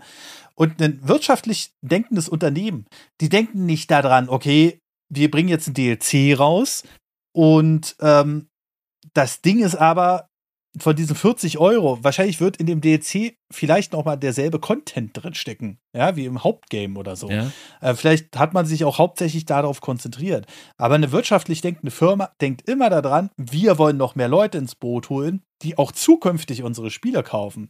Und DLC ist nett für die Leute, die äh, alles schon gespielt haben oder so und noch mehr davon wollen. Aber das ist nicht mehr die Hauptkundschaft. Du willst immer neue Kunden haben als wirtschaftlich denkendes Unternehmen. Ich kann da jetzt mal so ein kleines Schwenk aus einem ähm, Sponsoring erzählen.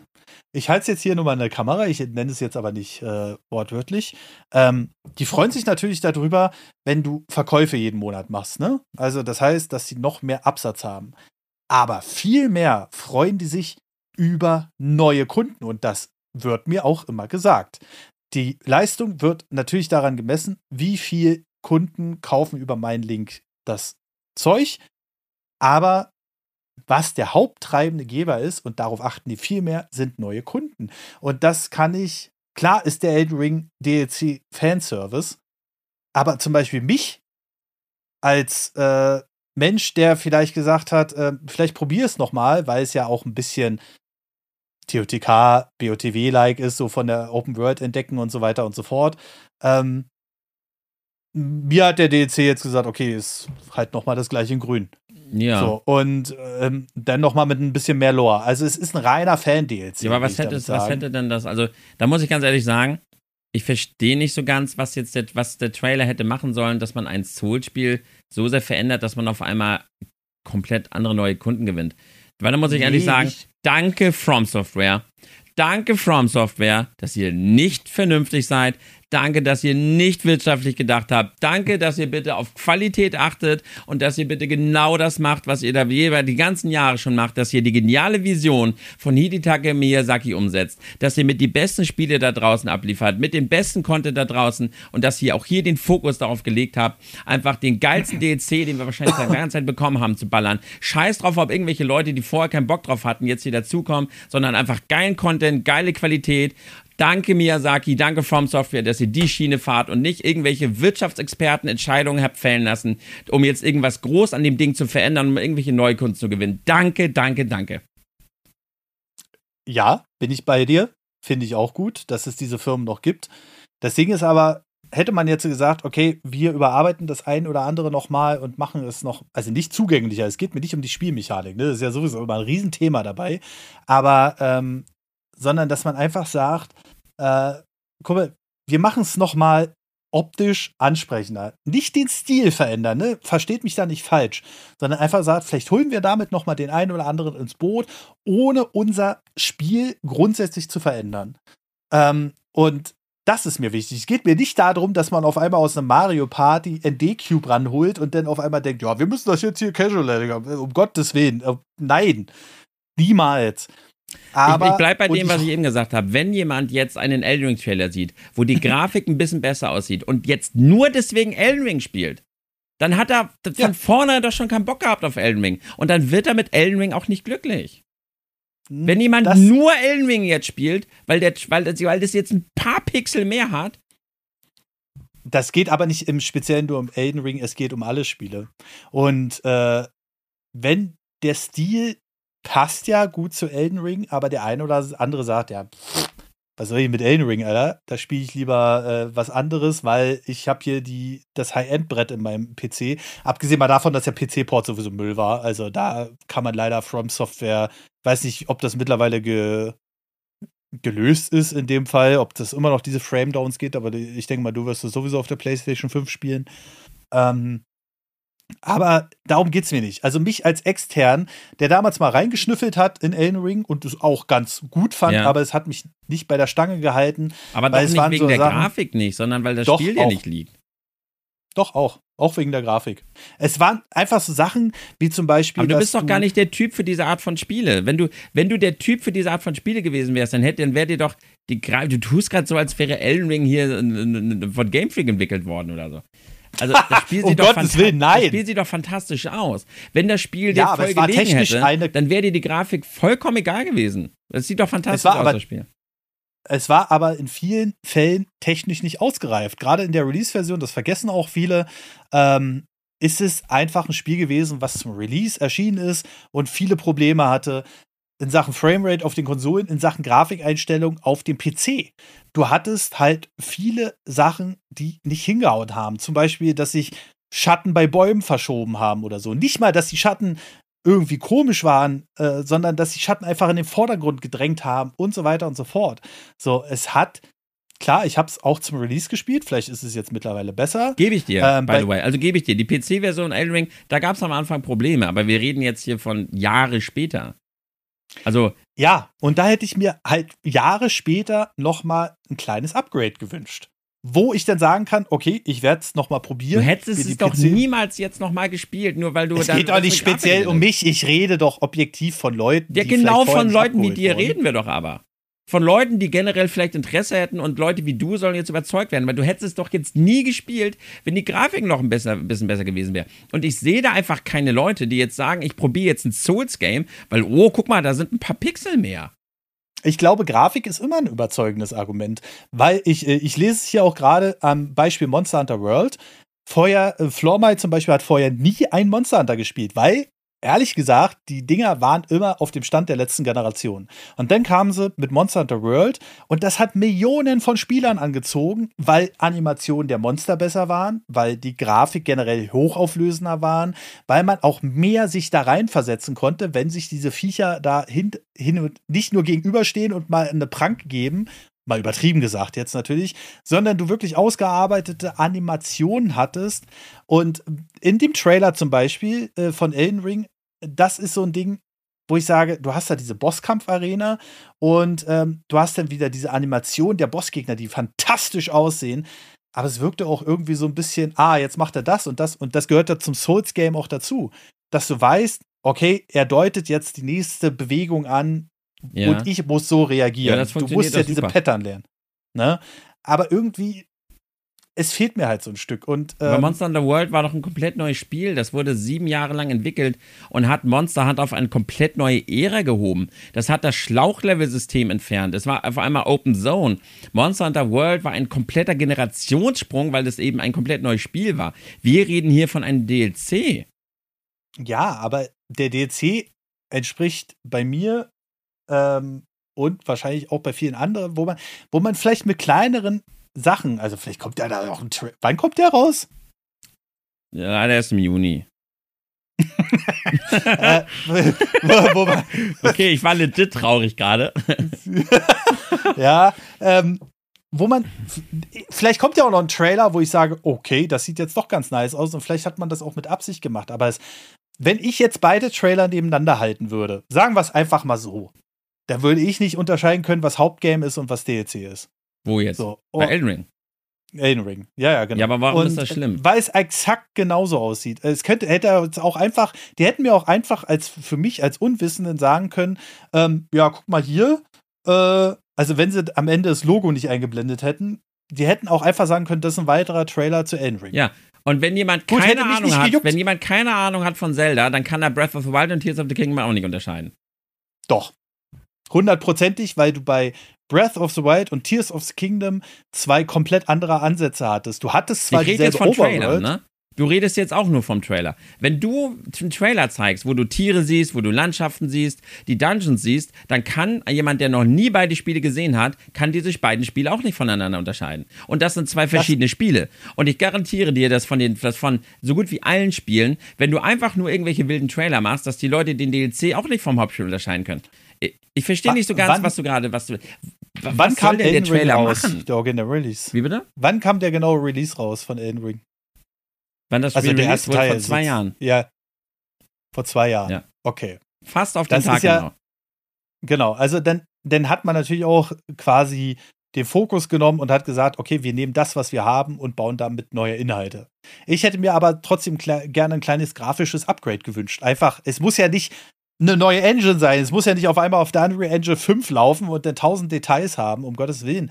Aber einfach noch so ein Leckerli, wo du sagst, okay, damit holen wir jetzt vielleicht die Leute, die nicht den Plan haben, die schon mal gehört haben davon, aber vielleicht sich einfach ein bisschen so, ah oh ja, ich laufe hier wieder durch äh, vertrocknete keine Ahnung, Gegend, was natürlich auch der Story entspricht und so. Aber es gibt halt so Sachen. Kelet ist Zum nicht Beispiel, vertrocknet, Kelet wurde von der Fäule überzogen. In dem Krieg von Melania gegen Radan. Alles klar. Mhm. So. Aber ich, ich will rein objektiv sagen, es wird ein fantastischer DLC. Nicht, dass wir die Elden Ring-Fans jetzt hier in unserem ersten freien Roundup äh, direkt auf, äh, auf, auf den ähm, äh, äh, auf, auf den Kopf steigen oder so. Aber es war für mich als Außenstehender, ja, geil gemachter Trailer, tschüss. Vergessen. Ja. Und ich finde, das ist halt vielleicht was, was man auch für die Zukunft beachten muss. Elden Ring war ein Riesenerfolg und wird's, der DLC wird sicherlich auch so, aber ich glaube nicht, dass sich der DLC öfter verkaufen wird als das Hauptspiel, was man bei vielen anderen Sachen schon hatte, dass der DLC auf einmal so durchgeschlagen hat, dass sich dadurch auch nochmal die Verkäufe vom Hauptspiel angekurbelt wurden. Beispiele. Das wird bei dem nicht passieren, glaube ich. Cyberpunk nennen wir es jetzt einfach mal ganz einfach. Phantom Liberty hat sich so dramatisch gut verkauft, dass nochmal die Verkäufe von dem Hauptspiel richtig mega angestiegen ist. Und ich verstehe den Punkt von den Elden Ring-Fans, von den Front Software-Fans, die sagen, ey, es ist cool, dass es eine Spielefirma gibt, die nicht nur auf die Zahlen achtet. Und da bin ich auch absolut dabei. Trotzdem, hinter jeder Firma steckt eine Wirtschaftlichkeit und Hast du noch ein äh, anderes Beispiel? Ich finde Cyberpunk wirklich schwierig als Beispiel, weil das Spiel damals einfach komplett kaputt und unfertig rauskam und die Leute durch den DLC doch auch jetzt erst das Signal bekommen haben, hey, das Spiel ist jetzt fertig. Das Spiel hat dadurch einen mega, äh, nochmal einen guten Ruf bekommen, weil das Spiel jetzt überhaupt erstmal wirklich spielbar war. Finde ich ein wirklich sehr schwieriges Beispiel mit Cyberpunk. Final Fantasy 14. Komplett überarbeitet. Und dann ist es auf einmal durch die Decke gegangen. Ähm, ist jetzt äh, ein bisschen weit weg, weil es kein direkter DLC ist, sondern weil es halt nochmal neu aufgelegt wurde. Aber das Grundspiel ist immer noch das gleiche und wurde halt hier äh, und da und an vielen Sachen verbessert. Ähm, bei Cyberpunk sehe ich es aber so: Cyberpunk hat sich trotz dieser ganzen Thematik innerhalb der ersten vier Wochen 18 Millionen Mal verkauft. Okay, aber Final Fantasy XIV kam doch viele Jahre später und war ein Reboot, oder? Das war doch kein DLC einfach. Also.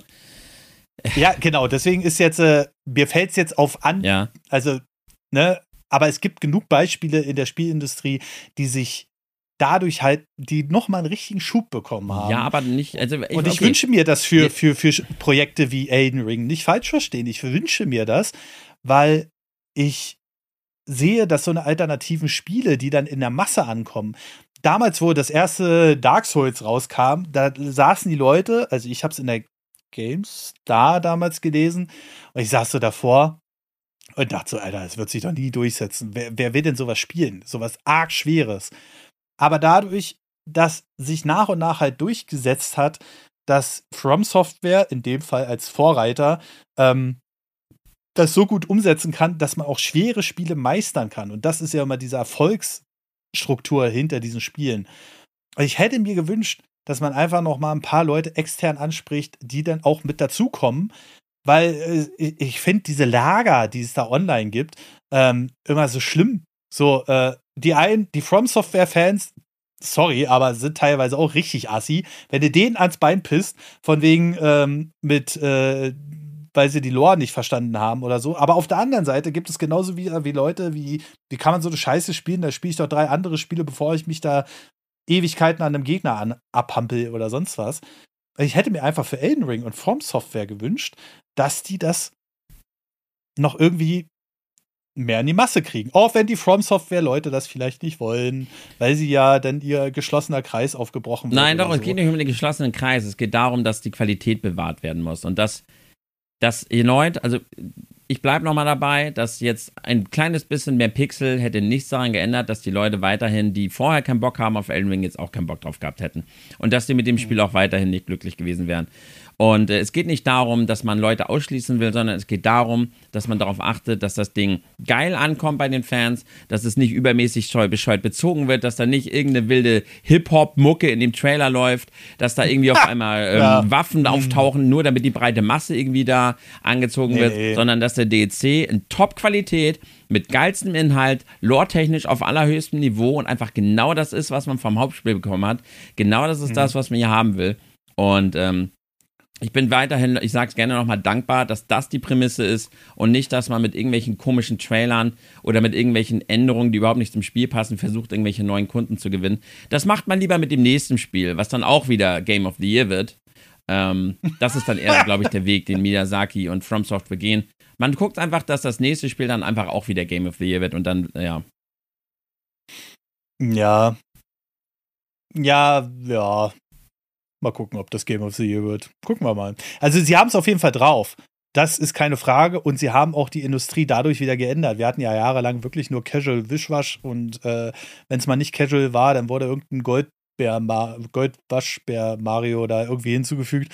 Also, um das mal als äh, offensichtliches Beispiel ja. zu bringen. Ne? Aber ähm, naja. deswegen will ich auch, dass sie weiterhin Erfolg haben.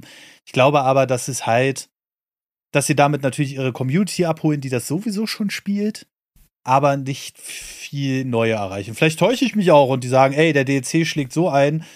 Ähm, aber man merkt ja schon, dass der ist für die Leute, die schon Elden Ring im Original gekauft ja, klar, haben. soll ja aber auch so. Weil du musst ja auch erstmal, also das, was ich jetzt gelesen habe, nur grob überflogen, ist ja, dass du erstmal zwei Bosse besiegen musst, um dann in den DLC einsteigen zu können. Welche Bosse das sind, keine Ahnung, ist mir eigentlich auch egal, ähm, weil ich es eh nicht spielen äh, werde, aber äh, das soll wirklich, das ist Fanservice und das ist auch gut. Von der Seite betrachtet sehr gut. Als wirtschaftliches Unternehmen, ja, ist es halt schwierig. Hm?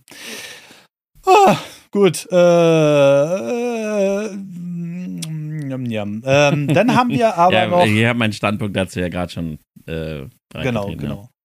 Wir machen, wir machen noch mal einen kleinen äh, Schwung zurück zu äh, PlayStation, nee, zur Hardware im Grunde genommen.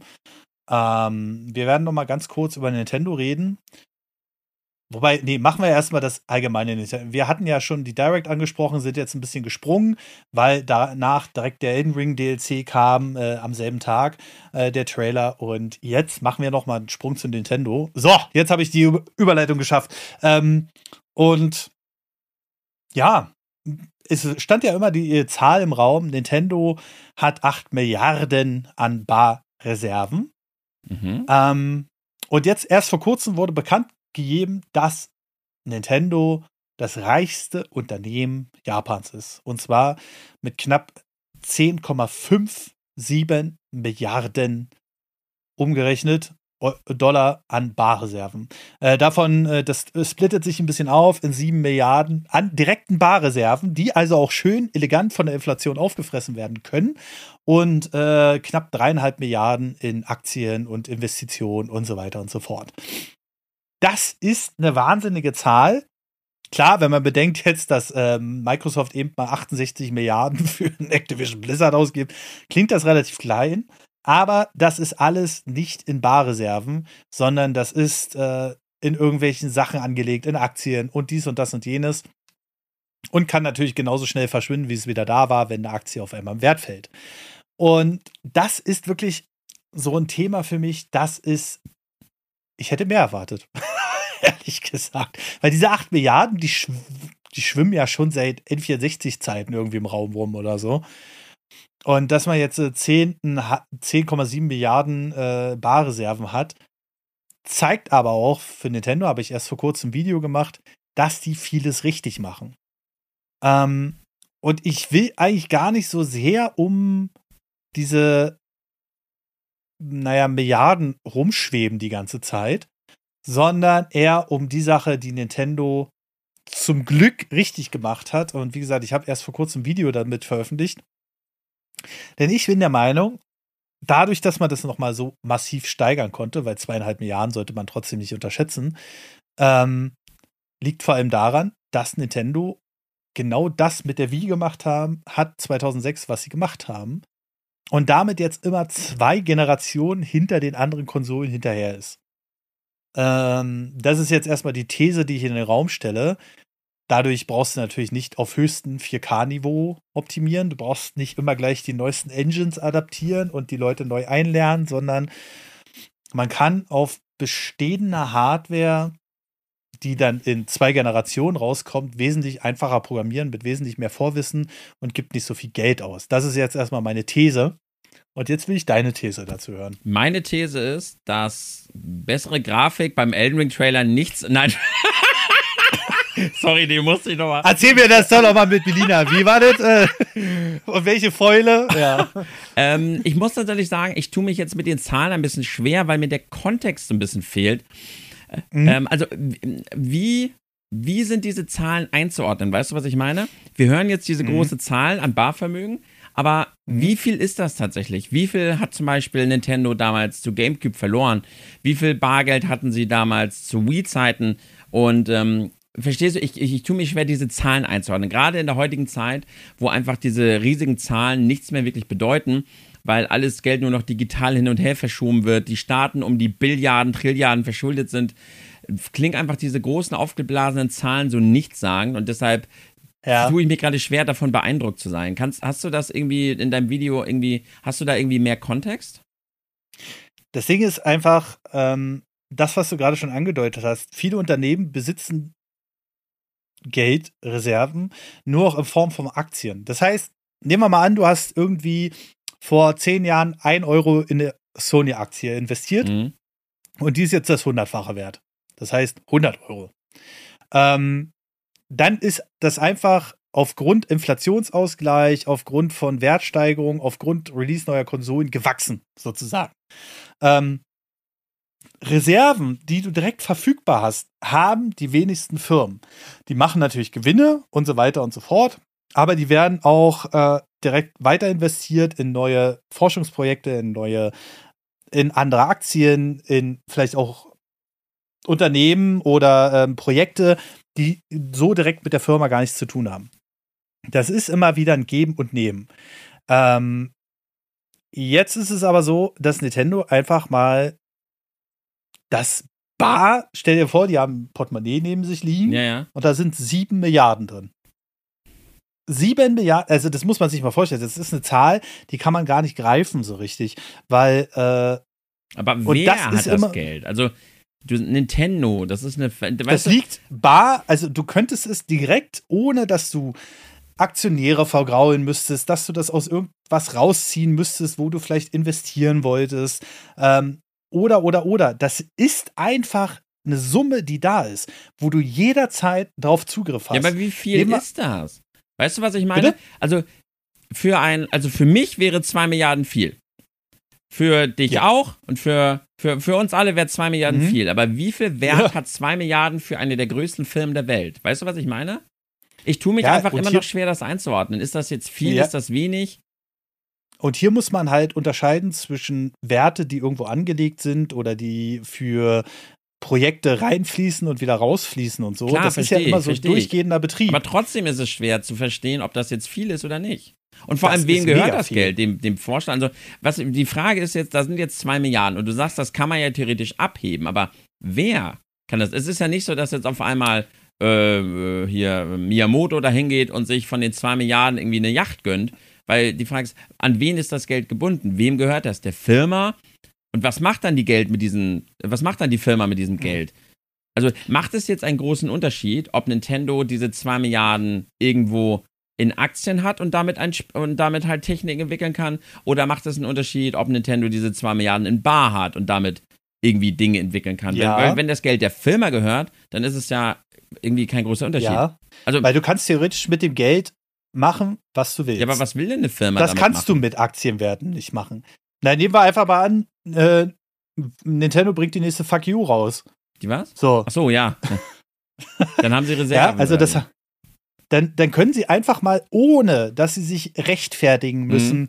vor Anlegern, ah, ja, ohne okay. dass sie sich rechtfertigen müssen vor, die können dann einfach sagen, okay, wir brauchen die Milliarde jetzt, ja. weil unser Geschäft läuft sonst scheiße. Ja, okay. Das heißt, wir könnten noch mal zehn weitere Fuck You rausbringen, ohne dass irgendeiner in irgendeiner Weise daran beteiligt ist, dass wir in irgendeiner Weise Rechenschaft ablegen müssen und dass wir in irgendeiner Weise Angst davor haben mhm, müssen, okay. ähm, unterzugehen. Also, das heißt, selbst wenn du jetzt zehn Generationen einen Flop rausbringst, was wir wahrscheinlich gar nicht mehr erleben werden, wird es die Firma immer noch geben. Ja, doch, die nächste Konsole. Kennst du nicht den Zyklus? die nächste Konsole wird ein Flop, das wissen wir, das ist Gesetz, aber ja. Ja, ja, genau, richtig. Und dann kommt Nintendo auf einmal auch wieder und so, ach, willst du mal das ein oder andere Spiel haben? Naja, egal. Äh, okay. anderes oder, Thema. Oder sie könnten halt sagen, ohne die Aktionäre zu fragen, wir investieren jetzt nochmal äh, 500 Millionen in Online. Das ähm, könnten sie dann machen. Ja, okay. Ja, spontan. Aber, aber wie Also- viel ist das? Weißt du, ich tue mich immer noch schwer, die Zahl beeindruckend zu finden. Wie viel Geld ist das tatsächlich für so eine Firma? Sagen wir mal, Naja, also stell dir mal dir ja vorstellen- vor, ein Autounternehmen meldet jetzt, hey, wir haben jetzt hier zwei Milliarden in Bar. Dann klingt das ja erstmal geil. Wenn man dann aber Mhm. jetzt erfährt, dass ähm, diese zwei Milliarden in Bar denen halt gerade mal ermöglichen würden, dass sie einen neuen Scheibenwischer in Forschung geben, weil es halt alles so teuer ist, dann ist es schon wieder nicht so beeindruckend, weißt du? Der, ich, ich, würd, ich hätte gerne so ein bisschen Kontext. Wie viel Geld ist das, was Nintendo da hat? Wie kann ich das, ist das jetzt beeindruckend? Oder ist das halt Standard, was so eine Firma an Bar da hat? Oder hm. Das sollte ja eigentlich der Status reichstes Unternehmen in Japan schon sagen. Weil das ist eine Summe, klar, logischerweise, es werden die ganze Zeit diese 68 Milliarden hier für Activision Blizzard, dann kauft ein Autohersteller den anderen. Ähm, aber das ist halt kein Barvermögen. Das Ja. ist kein Geld. Du kannst zwar damit wirtschaften in Sachen Aktien kaufen, Aktien umschichten und so weiter und so fort, aber das ist kein Geld, was so verfügbar ist. Nehmen wir einfach mal an, du hast ähm, als Mensch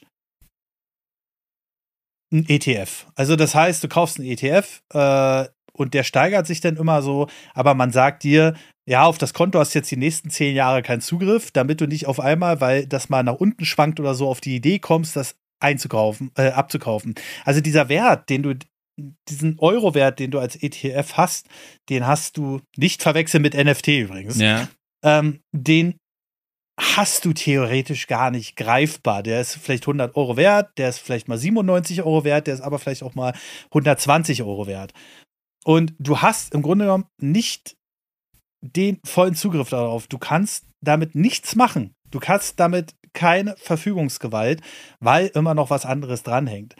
Wenn du 10 Milliarden hast, und ich nehme das jetzt einfach mal als Privatperson, Ja. wenn du 10 Milliarden hast, Alter, dann kannst du, du wirst nie wieder arm werden. Das ist der Punkt. Also du wirst immer in irgendeiner Weise, du kannst ja machen mit dem Geld, was du willst. Und du kannst es auch anlegen in Sachen, die monatlich Dividende abschmeißen oder sonst was, aber du kannst es auch jederzeit da wieder rausziehen, ohne dass du jemandem irgendwas sagen musst. Und das ist im Grunde genommen wesentlich wertvolleres Geld als das, was du in irgendwelchen Anlagen hast oder in irgendwelchen Gewinnen aus Spielen, die dann wieder in die Entwicklung von Spielen reingesteckt werden müssen, weil es ja immer ein Fortschritt ist.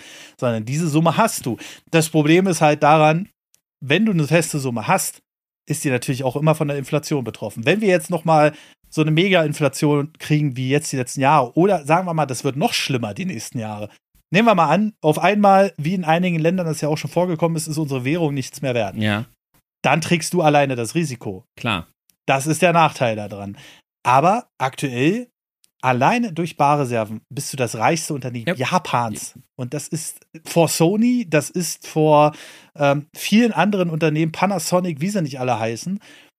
Und so einen Status zu erreichen, ist fast unmöglich. Okay, das, das also klingt klar, doch schon mal nice. Das ist ja auch nur das, was ich wollte, Ja. mal so ein bisschen Kontext. Äh, um einfach mal zu sehen, ist das jetzt viel oder nicht. Ne? Weil gerade wenn es um Mhm. Film geht, da kann ja auch sein, dass diese zwei Milliarden einfach ein Scheißwert sind, aber.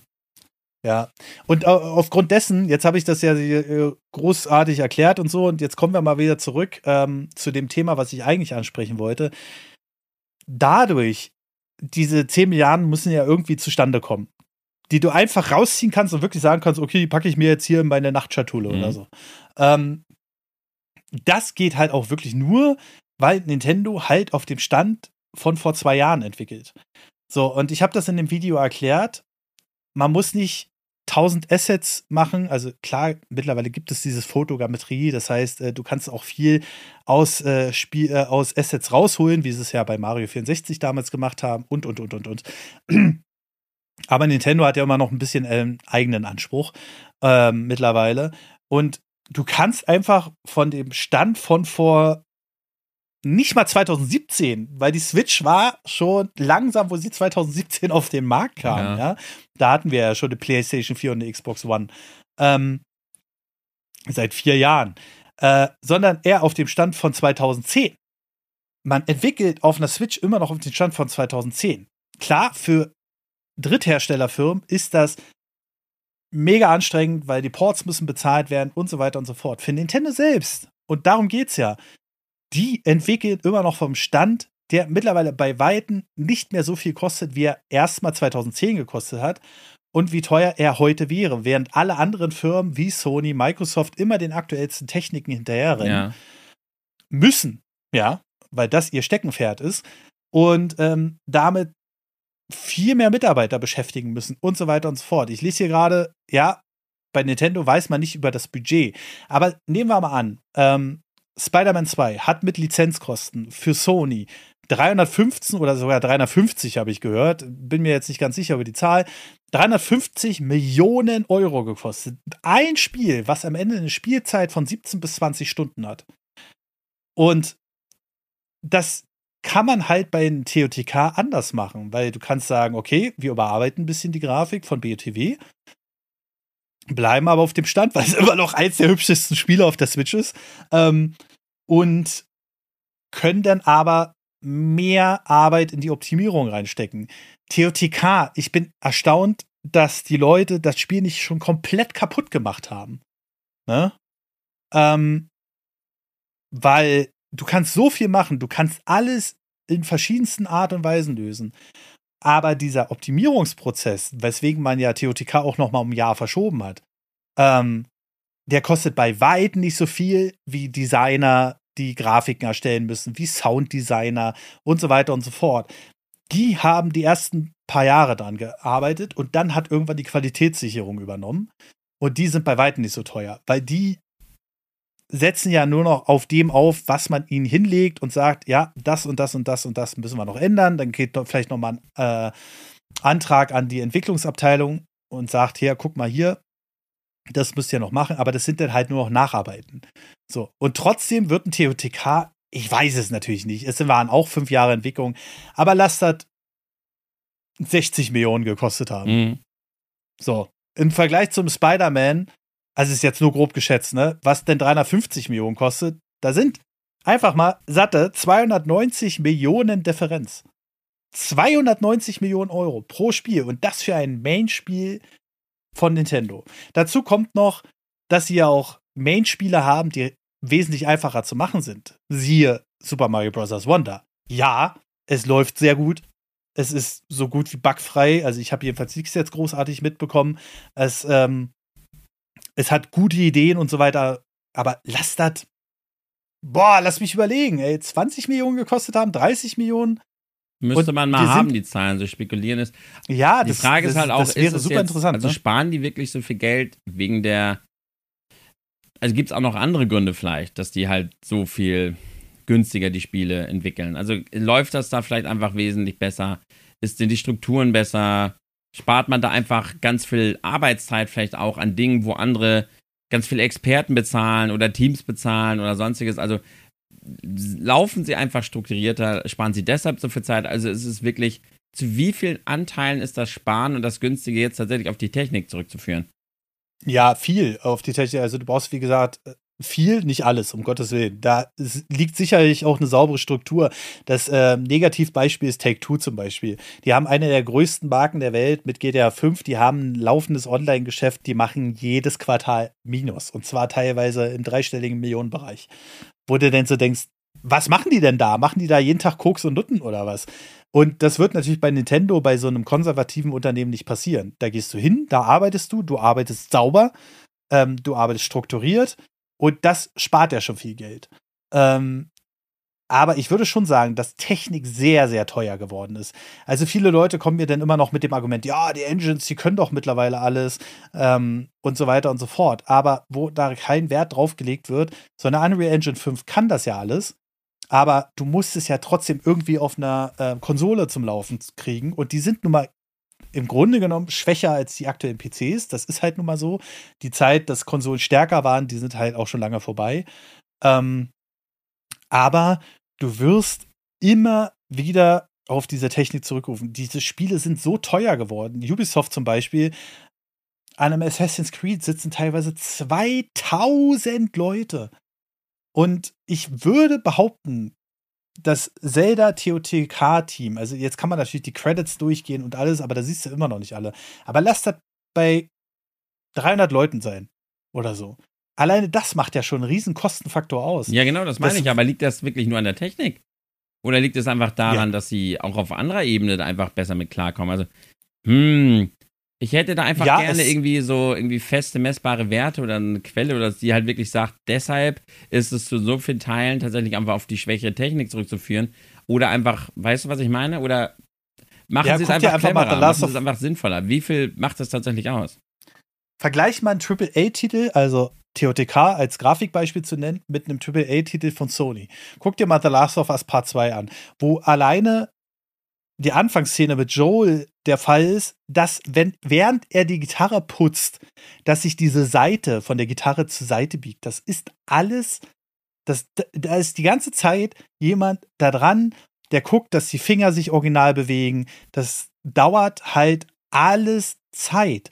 Auch, ähm, das ist natürlich das, äh, der absolute krasseste Vergleich, weil Naughty Dog da nochmal eine eigene Klasse ist. Aber dass sich Augen realistisch bewegen, Gesichtsanimationen, das hast du alles bei einem TOTK nicht. Wenn du Link siehst, dann wirkt er im Vergleich, auch wenn es gut wirkt, also es wirkt ja nicht Uncanny Valley oder so. Und das musst du auch schaffen. Aber da wirkt er natürlich im Vergleich zu einem Joel oder zu einer Ellie. Ähm, das sind ja tausend Details, die da fehlen. Einfach. Aber es wirkt natürlich für sich in Sachen am Stil rund. Aber du brauchst es halt auch für ein TOTK nicht. Du hast da natürlich sicherlich auch schon hunderte von Animationen drin. Die Bogenspannanimation, aber das ist halt immer die gleiche. So, wenn du jetzt aber zum Beispiel bei ähm, äh, äh, Last of Us das Team sitzen hast, dann hast du manche Sequenzen, da putscht Joey die Gitarre, da biegt sich deine Seite zur Seite, äh, dann äh, setzt er nochmal mit den Lappen an, der sich dann auch irgendwie um die Gitarre legt und so weiter und so fort. Ja, tausende Sachen, ich, ich die du da halt ja bei einem. Ich will das ja gar nicht. Mich würde nur interessieren, zu wie vielen Teilen das nicht auch einfach ein bisschen Geprotze ist bei den großen Studios. Also nehmen wir mal an, zum Beispiel, nehmen wir einfach mal ein Beispiel, nehmen wir mal, Nintendo müsste genau dasselbe Spiel irgendwie programmieren. Oder From Software oder andere, würden die mhm. das einfach aufgrund der Struktur einfach mit deutlich weniger Mitarbeitern hinbekommen. Also ist das auch einfach ein bisschen gekleckere, dass sie es einfach gewohnt sind, so viel Geld für die Entwicklung auszugeben. Und deshalb ja. wird eben auch mit so viel Geld rumgeprotzt. Und ja, könnte man ja, das nicht das einfach besser machen? Also du, ich gebe dir ja recht, dass, die, dass, dass man das spart durch weniger Technik mhm. und so weiter. Mhm. Aber ich bezweifle dann trotzdem, dass es nicht durch, mit From Software zum Beispiel hat 330 Mitarbeiter. Das heißt, sie schaffen Spiele mit eben mehrere Spiele gleichzeitig mit halt so viel weniger Leuten, aber eben dann mhm. trotzdem mhm. mit auf einem so hohen Niveau, ähm, weil das einfach alles passt, weil das Team passt und weil sie einfach ja, das Ganze ja. gut entwickeln. Und die, die, Frage ist jetzt, wenn, wenn zum Beispiel, wenn zum Beispiel ein EA oder ein Ubisoft oder sowas jetzt ein Eldring nachprogrammieren, brauchen die auf einmal mhm. das Fünffache an Mitarbeitern, Einfach weil sie schlecht strukturieren und weil sie es gewohnt sind zu klotzen und einfach Mitarbeiter einzustellen für so einen Quatsch. Weil in, in Elden Ring bewegen sich auch bei den, äh, bei den Leuten, die da am Boden sitzen, bei den Händlern und die spielen ihre mhm. Gitarre, spielen sich, da bewegen sich auch die Finger und die Noten komplett zur Melodie. Und das haben sie auch hinbekommen, ohne dass einer dafür 5 Millionen Gehalt einstreicht. Weißt du, was ich meine? Ja, aber das ist immer noch ein so. Und die Gehälter, also, klar, oh Gott. Die lassen sich da, was weiß ich, was die da auch an Gehältern sich dann auszahlen lassen, beim Management und so weiter. Ich glaube einfach, da, da greifen auch viele andere Strukturen. Äh, Management sowieso, äh, weil die äh, Mitarbeiter von Activision Blizzard, die haben sich ja kurz nachdem der Bobby Kotick gegangen ist, äh, die haben sich ja auch nochmal geäußert und die haben gesagt, naja, das Gehalt ist jetzt eher so unterer Durchschnitt.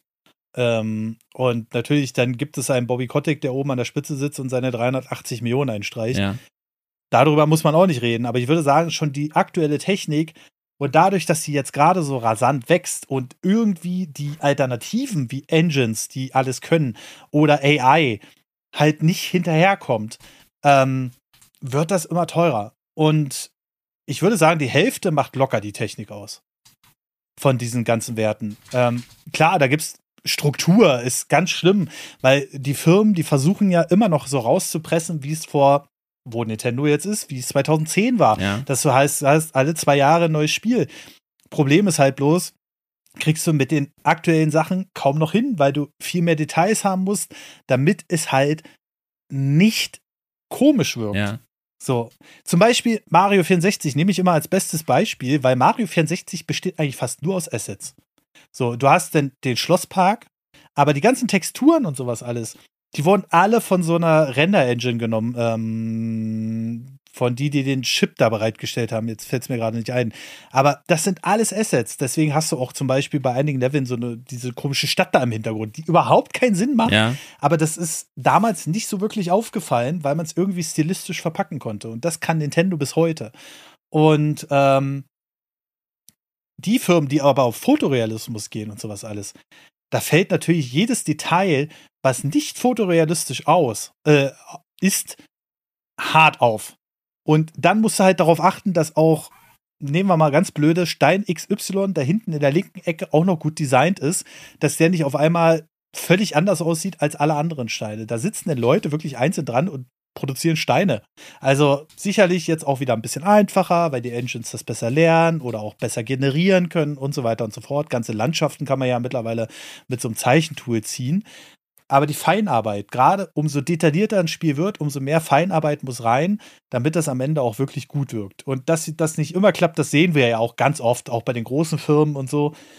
Aber dadurch alleine die Technik, Organisation, äh, Größe der Entwicklerteams, die die Organisation nun mal bedingt, ähm, ist halt wirklich das Wichtigste, was du machen kannst, um Kosten zu sparen und vor allem Bargeld anzulegen. Und das ist dann in dem Fall schon beeindruckende Zahl, weil die wenigsten Unternehmen werden das direkt so auf der Tasche haben. Die haben das immer in irgendeiner Weise schon verplant für die nächsten Sachen.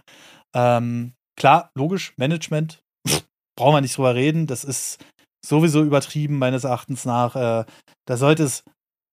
Ich will keinem Management der Welt ihre Sachen absprechen. Aber wenn jemand im Jahr 380 Millionen verdient, anstatt nehmen wir mal 5 Millionen, ja, was immer noch viel Geld ist, dann ist da irgendwo auch die Verhältnismäßigkeit nicht mehr so richtig. Ähm, ich glaube, die hatten doch mal so einen Manager-Report rausgebracht von Nintendo, den habe ich letzte leider nicht hier liegen. Aber zum Beispiel Miyamoto hat 2 Millionen verdient oder so. Hier hat ja, auch gerade einer geschrieben, Furukawa bekommt 2,5 Millionen. Ja, genau, das meinte ich so. Ja. Und wenn dann Bobby Kotick kommt mit 380 Millionen Jahresverdienst oder 330 Millionen, jedenfalls war es irgendwas über 300 Millionen. Ey, das ist doch, das ist doch nicht mehr, ne? Ja. Also. Muss man sich nicht wundern, wenn das Unternehmen kein Bargeld anlegt, ne? es ist halt so, ja. Und äh, dadurch ist Nintendo halt für die nächsten Generationen immer noch abgesichert. Außer vielleicht einer sagt mal äh, was und sagt, ja, der Yen ist jetzt ungültig, ihr müsst das jetzt ab sofort umrechnen, weil irgendeine Macht Japan übernommen hat. Gott bewahre, um Gottes Willen, aber ich meine jetzt nur mal so ein Extremfall. Und auf einmal ist der Yen nichts mehr wert. Dann ist das natürlich auch weg. Das ist immer das Risiko am Bargeld. Aber ich denke, Japan ist schon so eine starke Nation, dass das wahrscheinlich nicht so schnell und so einfach passieren wird. Und äh, ja, das ist halt das Krasse. So, aber wir wollen natürlich auch noch ein Thema besprechen. Noch eins. Was natürlich, was natürlich Nintendo, ja, ist jetzt auch das letzte für heute, was natürlich Nintendo dann in den weiteren Olymp heben wird oder auch nicht. Vielleicht muss man auch an die Bargeldreserven ran wir erwarten natürlich sehnsüchtig, und es muss natürlich im Roundup sein, die Switch 2. Und äh, da gibt es jetzt Gerüchte, dass wir, und ich weiß, ich verstehe die Aufregung darum nicht, ganz ehrlich, äh, dass es, ähm, dass sie jetzt erst 2025 kommt statt 2024. Äh, da habe ich auch ein Video zu gemacht, wo ich gesagt habe, na und? Ist ja egal, ob die vier oder fünf Monate später kommt, ist ja völlig wurscht. Ich meine, wir haben genug Devices um uns, die uns den ganzen Tag beschäftigen, ob da jetzt eine Switch vier Monate später kommt oder fünf Monate. Völlig Latte. Ähm und ich finde es ehrlich gesagt gut, weil das ist jetzt eher so ein Meinungsthema. Weil wenn es wirklich das ist, was man sagt, dass man erst wirklich ein gutes Line-up zum Start haben will, auch mit Drittherstellern und sowas alles, ist das für mich perfekt. Ich glaube, du wirst jetzt auch nicht traurig darum sein, wenn die dieses Jahr nicht mehr kommt, oder? Nein. Sorry, ich kann es nicht mehr. Gerüchte, Gerüchte, Gerüchte. Natürlich ja. gibt es Gerüchte, natürlich gibt es Gerüchte, dass sie später kommen. Natürlich gibt es Gerüchte hier, natürlich gibt es Gerüchte da. Die Leute geiern doch jetzt auf alles und die Leute nutzen das aus und es gibt überall Gerüchte und Leaks. Und da waren übrigens wieder auch ganz tolle Leaks zu den ganzen Shows. Alles wieder Quatsch gewesen. Und äh, äh, ja, ja, es gibt Gerüchte, dass sie später kommt. Es gibt Gerüchte, dass sie nächsten Monat kommt. Und es gibt Gerüchte für alles. Haben ja auch, ja, also, ja, es gab Gerüchte, dass eine Nintendo Direct jetzt im Februar kommt. Hat auch also ganz toll wieder die ganzen Leaks und Gerüchte. Wahnsinn. Ähm, ich, nee, dass der Partner Direct kam. Äh, ja, ach, davor gab es doch wieder gesagt. wochenlang Gerüchte, Gerüchte. Im Februar ist die Direct und hier oder da und dann war es doch auf einmal, ja, aber doch nur eine Partner-Showcase. Die haben sich alle wieder so diskreditiert. Diese ganzen Leaker und da. Ein paar haben es wieder richtig gemacht, ein paar haben vernünftig, aber da haben sich wieder so viele Leute ins Ausgeschossen mit ihren dämlichen Leaks und Gerüchte, weil es wieder überhaupt nicht gestimmt hat. Ähm, ich kann es nicht. Ja, das, das ist halt immer das Problem. Ich glaube, dieses Gerüchtegeschäft ist ja auch so, äh, entweder du sagst von der Quelle, die du gehört hast und der du normalerweise vertrauen kannst, du haust es sofort raus. Aber dann sind natürlich genauso wie bei uns, kann sich von heute auf morgen alles ändern. So, und wenn Nintendo von heute auf morgen sagt, und, ja, naja, dann machen wir halt keine Direct. Aber das mit der Partner-Showcase stand ja auch relativ früh fest. So, und äh, der, dem man da eigentlich bis jetzt zumindest zu 100% ver äh, vertrauen konnte, ist der Pioro. Der ähm, liegt ich weiß nicht, welche Informationsquelle der hat. Der muss irgendjemand in Japan sitzen haben. Aber, ja, aber der kam ähm, doch auch erst eine Woche vorher, oder nicht? Also der hat, genau, der hat das doch abgewartet. Und aber, aber die anderen 5 Millionen Leaker, die haben ja alle getönt, getönt, getönt, Nintendo Direct und ja, ganz sicher. Und dann eine Woche vorher kam Pioro und sonst wie und hat dann gesagt, ich habe Partner Showcase nächste Woche und dann sind die ganzen Leute umgeschwenkt. Davor waren doch die ganzen lauten Volltrottel alle mit, ja, Nintendo Direct, ganz, ganz sicher und so. Hier auch mit der PS5. Nee, das war doch auch wieder so dumm, dass die Leute da jetzt all, das alle nachgeplappert haben. Die PS5 ist jetzt hier, ist ein Jahr vor Ende der, des Lebenszyklus. Und auf einmal hat das die Runde gemacht, überall. Und sie haben sich über alle das Maul zerrissen, nur dann, damit dann irgendwann äh, ein paar Tage später sich herausgestellt hat, oh, es war doch wieder ein Übersetzungsfehler im Interview. Und zwar wurde gesagt, dass die PS5 jetzt in, den zwei, in die zweite Hälfte ihres Lebenszyklus eintritt. Das war mhm. doch auch wieder so nervig. Einfach los, ja, ja. einfach raus, einfach keine Quellen mehr checken. Äh, man hätte es nur mal kurz einfach gegenübersetzen müssen. Aber die Leute sind einfach direkt ja. los und kaum kommt ein Gerücht oder irgendein Leak, gehen die Leute da, ba, ba, ba, ba, ba, ba, ba. Ja, aber dazu muss man auch sagen, dass Sony selbst diese Aussage durch eine Übersetzung in die äh, Öffentlichkeit gebracht hat und hat zugegeben, dass man sich da nicht genau genug ausgedruckt hat. Also, das ist so ein Ding, aus dem Japanischen zu übersetzen, ist erstmal sowieso so ein Ding.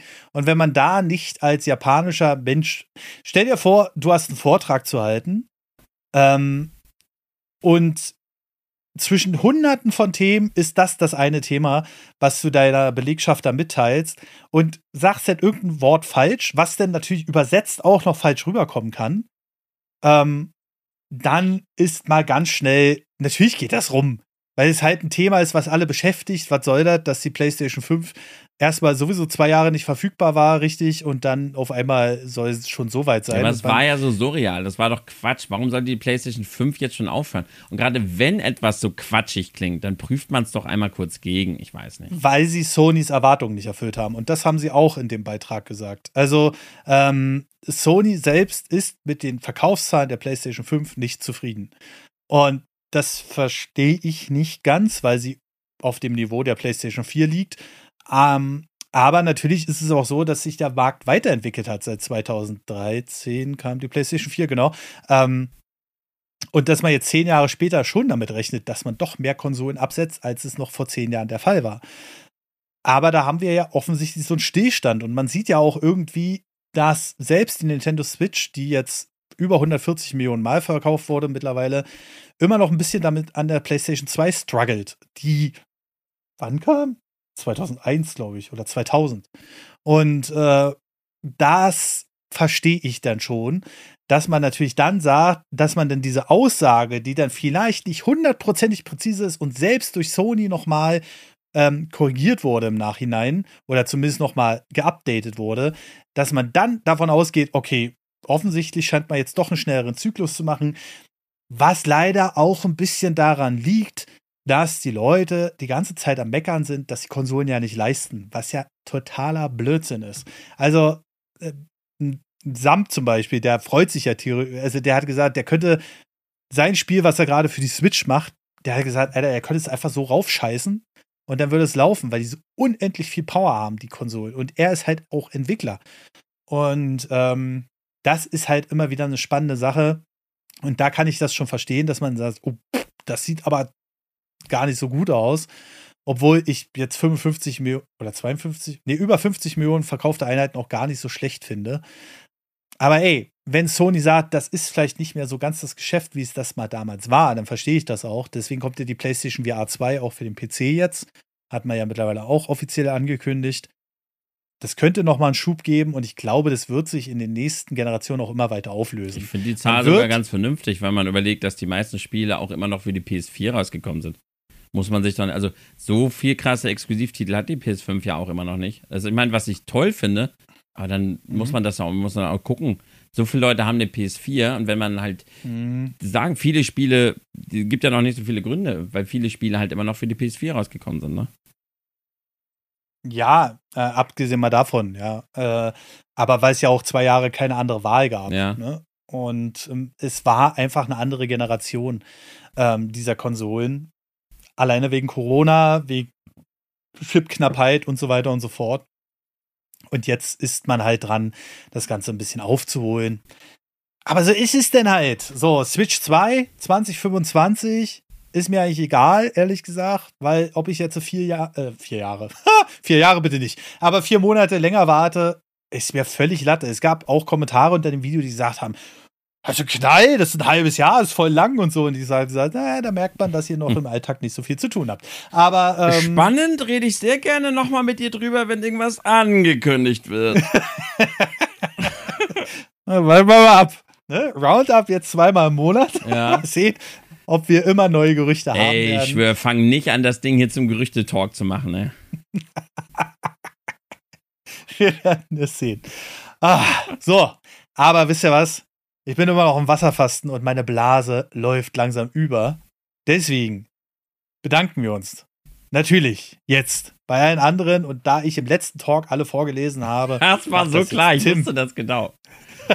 Also vielen, vielen Dank an die lieben Mitglieder, die uns hier so tatkräftig unterstützen. Ich hoffe, ihr seid noch da nach dem letzten Video. vielen, vielen Dank für euren Support und stellvertretend als die 10-12 Euro Mitglieder und höher haben wir hier einmal ganz lieb den Primebox, den Robin396, den Mike Hogenkamp, den David Mechler, Christian Chicho, Mipa, Seyoga L, Michael Bormann, Nightbird, The Real Suity Fan, Lömon, Yam Yam Yam Yam Yam, Arthur Frese, Machtbock22, Chrissy D, Specky Meets, JD 1988 und ganz neu dabei Ape Fiction, grüß dich. Und dann haben wir noch für 15 Euro Jannis Just und Weintraubenmann Pitchen. Vielen, vielen Dank stellvertretend für euren Support und danke an alle die, die dabei geblieben sind und die sich, obwohl wir das jetzt hier öffentlich schalten, sich trotzdem dazu entscheiden, uns weiter zu supporten. Wir würden uns natürlich freuen, weil wir weiter wachsen wollen, weiter auch investieren wollen in Qualität und äh, ja, einfach danke, wenn ihr dabei bleibt. Genau. Natürlich auch danke von mir. Und dann würde ich sagen, haben wir es für heute. Fast zweieinhalb Stunden Roundup, ey. Ja, dann würde ich mal sagen, ja. dann wünsche ich uns allen hier einen wunderschönen Tag, Mittag oder Abend und bis zum nächsten Mal. Macht's gut. Bis dann. Tschüss.